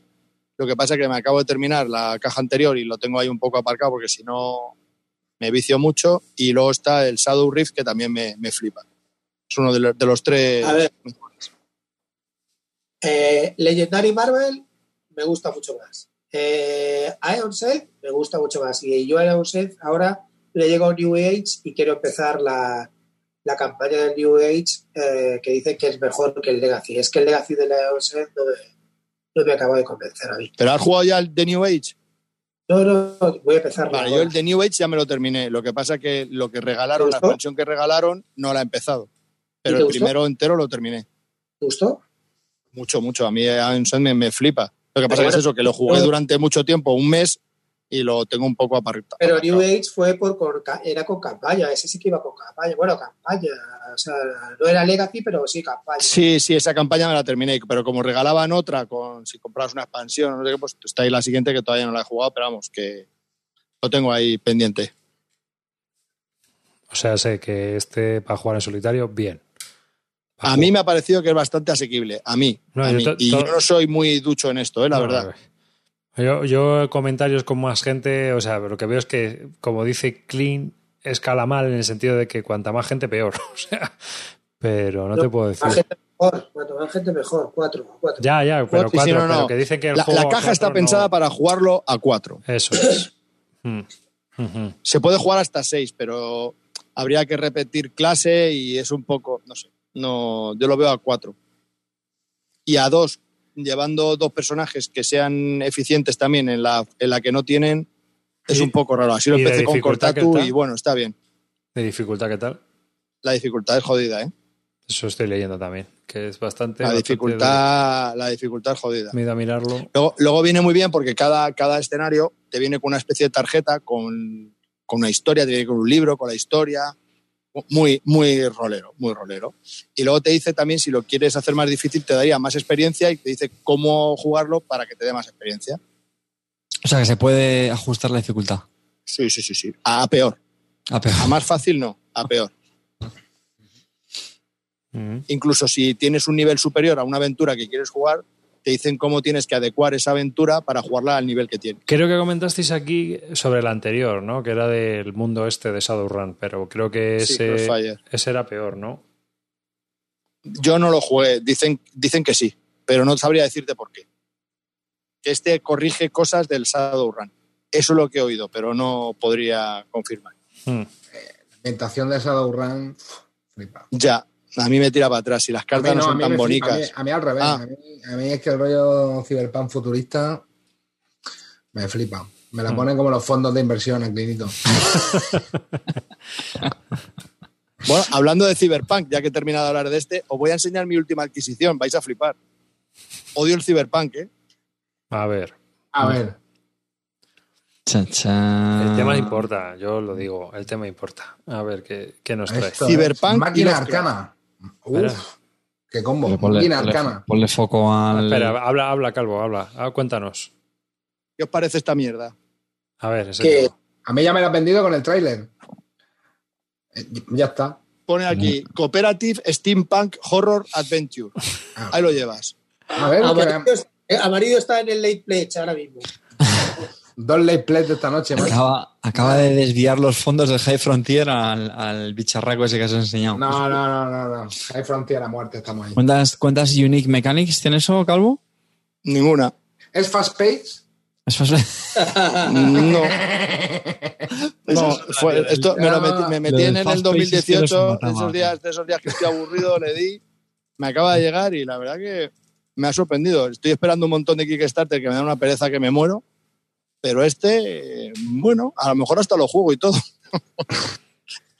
¿Eso lo compraste para solitario? No, este rollo sí, sí, sí, sí, sí. sí, se puede jugar en solitario y sí. Sí, sí, sí. ya, he visto en Twitter que hay gente. Sí, la segunda edición. Ya he visto encima la caja premium que viene con las dos expansiones. Y he visto en Twitter que hay gente que lo está jugando y parece que mola. Parece que mola. Pero bueno, simplemente, como habéis dicho lo de Steampunk, que os quería enseñar, pues no tengo ningún juego de Steampunk este te, esta mierda este te metiste por la mierda en solitario, ¿no? Sí, porque tenía buena pinta y porque el arte molaba, la verdad. Y dije, bueno, pues eh, de estos días que estás súper aburrido, que, tienes que meterte en algo. Y fue un año que hice 20 Yo lo meto todo en fondo de inversiones y tú al, al máquina. Pues nada, eso es todo, amigos. ¿Lo has jugado ya o no? Nada, nada. no, no, me acaba de llegar, lo acabo de abrir esta tarde. Qué curioso. Eh, ahora mismo, ¿a qué le vas a pegar? ahora mismo a, pegar a la almohada. Ah, pero esta semana, ¿a qué le vas a dar? Aureo. Pues es que tengo aquí el Dragonfire desplegado y me está dando penica guardarlo, pero el máquina arcana me está, me está apeteciendo bastante. No te has leído todavía ni nada, ¿no? Me la leí en su momento, no, son, son un poquito densas también, ¿eh? Mm, pero bueno. No sé dónde saquéis tiempo, tío, para leer tanto reglamento. Dijo me encanta. por la cuarta lectura de las reglas del G-Frontier. bueno, tú tienes el mismo, el mismo muchas veces, que es casi lo mismo. no, pero en serio, tío. Es verdad que al final, o sea, es que leer con lo de la novedad, ¿eh? es leer un reglamento, otro reglamento. Calvo, tú que estabas tan ilusionado con el Midara, ahora de repente todo se ha ido a la mierda. ¿Qué ha pasado? Eh, o sea, es el, primer amor que ha vuelto a ver. el culto, de lo, el culto de lo nuevo, tío. Voy a intentar este año, voy a intentar este año comprar menos, sobre todo meterme menos Kickstarter. Voy a comprar menos y a ver hasta, y a ver hasta dónde llego. Eh, Calvo, apúntate a mi moda, métete en el fondo. En el fondo. No, y, menos en un fondo de mi empresa. No, no, no, no, se llama Fund Fidelity. A ver, a ver cómo se llama, espérate, te lo digo ahora mismo. Fidelity, no sé qué. cuando has dicho Fidelity Emerging Market, es que ese es mío, tío. Pero vas a, vas a comisión algo, Clint, que no para de hacer. Eh, no, no, porque seguro que se llama Fund Fidelity World. Toma, toma ya, del mundo, tío. Yo he visto Fidelity, Fidelity World. del mundo para adentro, vamos para allá. Dirigido por el príncipe nigeriano. Eh, eh, eh, eh eh, ¿cómo se llama? Rentabilidad, menos 30, menos 10, 25, va adentro, dientes de sierra. pero, pero ¿te has visto la foto? ¿De por Fidelity? Como dice en el chat. Madre mía. Bueno, chicos, pues hasta aquí. No, sé qué hacer. No dices nada, ¿No, no, lo, has probado, no lo vas, no lo has El Midara sí, jugué, no me metí en el escenario porque eso vi que es que eso requiere mucha mesa y no sé, al final si veo que no lo puedo jugar con nadie, que no creo que lo juegue con nadie, lo jugaré en solitario a muerte con, con dos personajes. He dicho que tiene libros enteros para leer de eso, eso o sea, tiene, más texto que... O sea, es como de hecho, me iba a meter en el Midara 2 y 3 y no me metí porque dije, ya con la base tengo, vamos, para 60, 80 horas. O sea, que digo, bueno. 2 y 3. Sí, sí, el acto 2 y el acto 3. Al final se iba como a las 300 horas, una cosa así. ¿Eres consciente que, la misma, es la misma caja que el, que el Kingdom Death Monster, tío. Y tener tres en mi casa así, dije, hostia. ¿Eres, consciente, ¿Eres consciente que este año nos llega el Titan Trail, que también hay que leer un huevo? Ese es el que más deseo este año. y que nos llega también el Etherfields, que también hay que leer un huevo. O sea, este año. por eso, no me quiero meter el, en ninguno. El Etherfields ese lo petó, ¿eh? El Michael Horas, tronco, ahí lo petó, pero bien. Bueno, qué barbaridad. a ver qué tal, qué tal sale. Ese es el, el Goti de, de Legacy. Le tiene una fe a ese juego, macho. A jugar no sé, pero a, leer vaya a aprender este Si ese es el, ese es el Kickstarter, no sé, he hablado yo del Kickstarter de Leatherfields. Sí. No sé, pero cuéntanos otra vez, Calmo. Pero, que, pagamos 100 euros cada uno o 90 euros cada uno y se dieron cuenta que no era con Sandrop. ¿Con Sandrop? ¿No contado eso? ¿Sandrop Rosell? ¿Qué es Sandrop? ¿No se contó esta historia? No. Sandro Rey. Me meto en un pledge con el Javi Legacy y cuatro amigos suyos. ¿Vale? Seis tíos. Y nos metemos en el pledge de Leatherfield con las expansiones que regalaban por 90 euros. Cuando vamos a pagar, dice, dice, uy, oye chicos, en el grupo que tenemos, que no es el que viene con las minis pintadas en Sandrop y todas las expansiones y todo. Y todos, no me jodas. Y yo pensando, digo, ¿en serio? ¿Por 90 euros os pensáis que va a tener todo? Y dice, bueno chicos, no os preocupéis, solo hay que pagar por persona con gastos de envío. solo, espera, 245 euros más y todos. Venga, para adentro, yo estoy dentro, yo estoy dentro. Y yo, yo flipando serio? De la, o sea, estáis de la puta olla. ¿Os pensáis que por 90 euros ibais a tener lo que teníais por 300 euros? Y todos, sí, sí, Calvo, tienes que meterte que si no, no jodes el pledge. Y yo, pero estáis de la puta olla. bueno, pues han estado meses intentando encontrar un sexto para que se compre solo las expansiones. Digo, pero, pero, bueno, bueno, han hecho, no sé, no sé, tío, no sé cómo ha quedado el tema. Yo no he puesto un pavo más, desde luego. A mí me la duda. Si son los otros cinco retrasados, lo siento mucho, pero tío, o sea, ¿en serio se pensaban que iban a tener la versión pintada con Sandro, con todas las expansiones, todas las miniaturas? Bueno, no sé. Pues hayan pagado, no sé, creo que pagó el, Javi Legacy 340. 2.500 euros, me parece, al final. Pagó en, no sé, tío, una aberración. Yo, yo flipé, digo, no sé, tío, Eh, estáis de la puta eso olla. sí que es un fondo de inversión y no Pero tú, aprendiz. O sea, le tiene una fe el Javi Oye. Leatherfields, tío. Eso sí que es un fondo de inversión en Sierra y no lo A mí tuyo. cada vez me da más miedo. yo, este yo me metí en el Etherfield En Yo me Sierra. metí en el Etherfield, yo me metí en el Etherfield y al ver la cantidad de cosas que tenían, me dijeron, oye, ¿te vas a meter también en la expansión? Que hay dos expansiones para el de Ador. Y dije, ni de coña, pues es que, Ni de coña. que viene- si es que viene petadísimo. Es que eso son la, la típica cosa que te metes ahí en todo, como hice con el Solomon Key Puritanos, y aún estoy arrepentido. Arrepiéntete, puritano. Pero si es que tiene 20.000 cosas, tío. Pues eso es infernal. Yo no había visto la página de aquí de Stardew. El otro día que estábamos charlando en el Telegram de Bis Lúdica, me meto y veo todo lo que hay allí y digo, yo es que veo ya esto y me mareo y me voy, tío. Porque es que no sé Sí, ni por sí. dónde, ni qué elegir, tronco. Digo, paso. Tío. Es que es una teletienda. Y, Total, y total, por total, 15 total. dólares más, y por 5 dólares más, y por 20 dólares más. Y cuando te Ryanair. quieres dar cuenta, 240 Javi, se- pavos. Javi se ha comprado hasta las tazas, los condones y los calcetines de, del, del Leatherfields. Todo, todo, todo. Se lo ha pillado todo. Yo, yo, yo le tengo mucho más fe al Type Grey. Hombre, más. y yo, vamos, ese va a ser un pepino. La gente que lo está probando en inglés, que ya han llegado las copias, están flipando. ¿Cuántos? Ese salía carete también, ¿verdad? Ese era una Sí. pastura. A ese sí que, a ese sí que le metió pasta. Fui, mira yo que no hago un all-in nunca. El Tainted Grail hizo un all-in completo. ¿Cuánto la broma? ¿Con las minis pintadas o...? No, no, eso, eso no, no venía la opción. Yo creo que no venía Van la a, opción. volver, eso. van a volver a abrir el, van a volver a abrir, a abrir el Match Manager del Kite.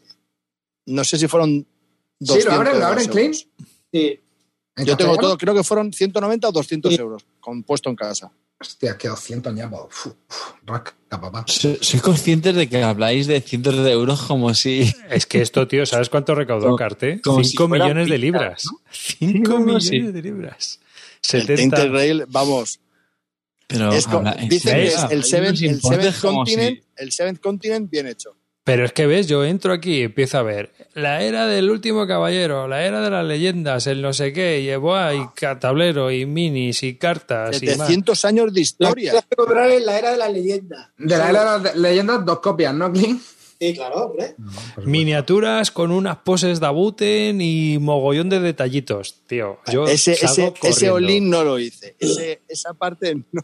Yo salgo corriendo. Esto es una especie de séptimo continente, pero con minis, ¿no? Para que palméis. Basta. Bien, bueno. No hay muchas minis, solo son, la- son las minis de los personajes. Luego lo demás es adaptativo. No va a cumplir ese juego. Pero Madre esto, además, esto dependiente del idioma saco, ¿no? Porque este se lleva libraco, ¿no? Si sale en castellano, Sí. por maldito. No, lo sé, lo Este sé, lo sé, lo sé. Mua. pero- Madre mía, además llevo un libro, llevo un libro, Sí, sí, no, es que el libraco lo vi y dije. 220 páginas de. Elige tu propia aventura, ¿no? Sí, Yo- sí, sí, sí, sí, sí, sí, sí. Madre Yo, mía. Arribas, ¿tú, tú qué me tienes? Eh, ¿Te acuerdas de los, en los años 80 de los librojuegos del Lobo Solitario? ¿Sabes Sí. lo que yo? Sí. Los verdes, ¿Eh? Ah. los verdes. Eh, he, he vuelto, he vuelto a, a mis cuarenta y tantos al puto Lobo Solitario. Sabes que había una aplicación en el iPad, ¿no? De Lobo Solitario. También.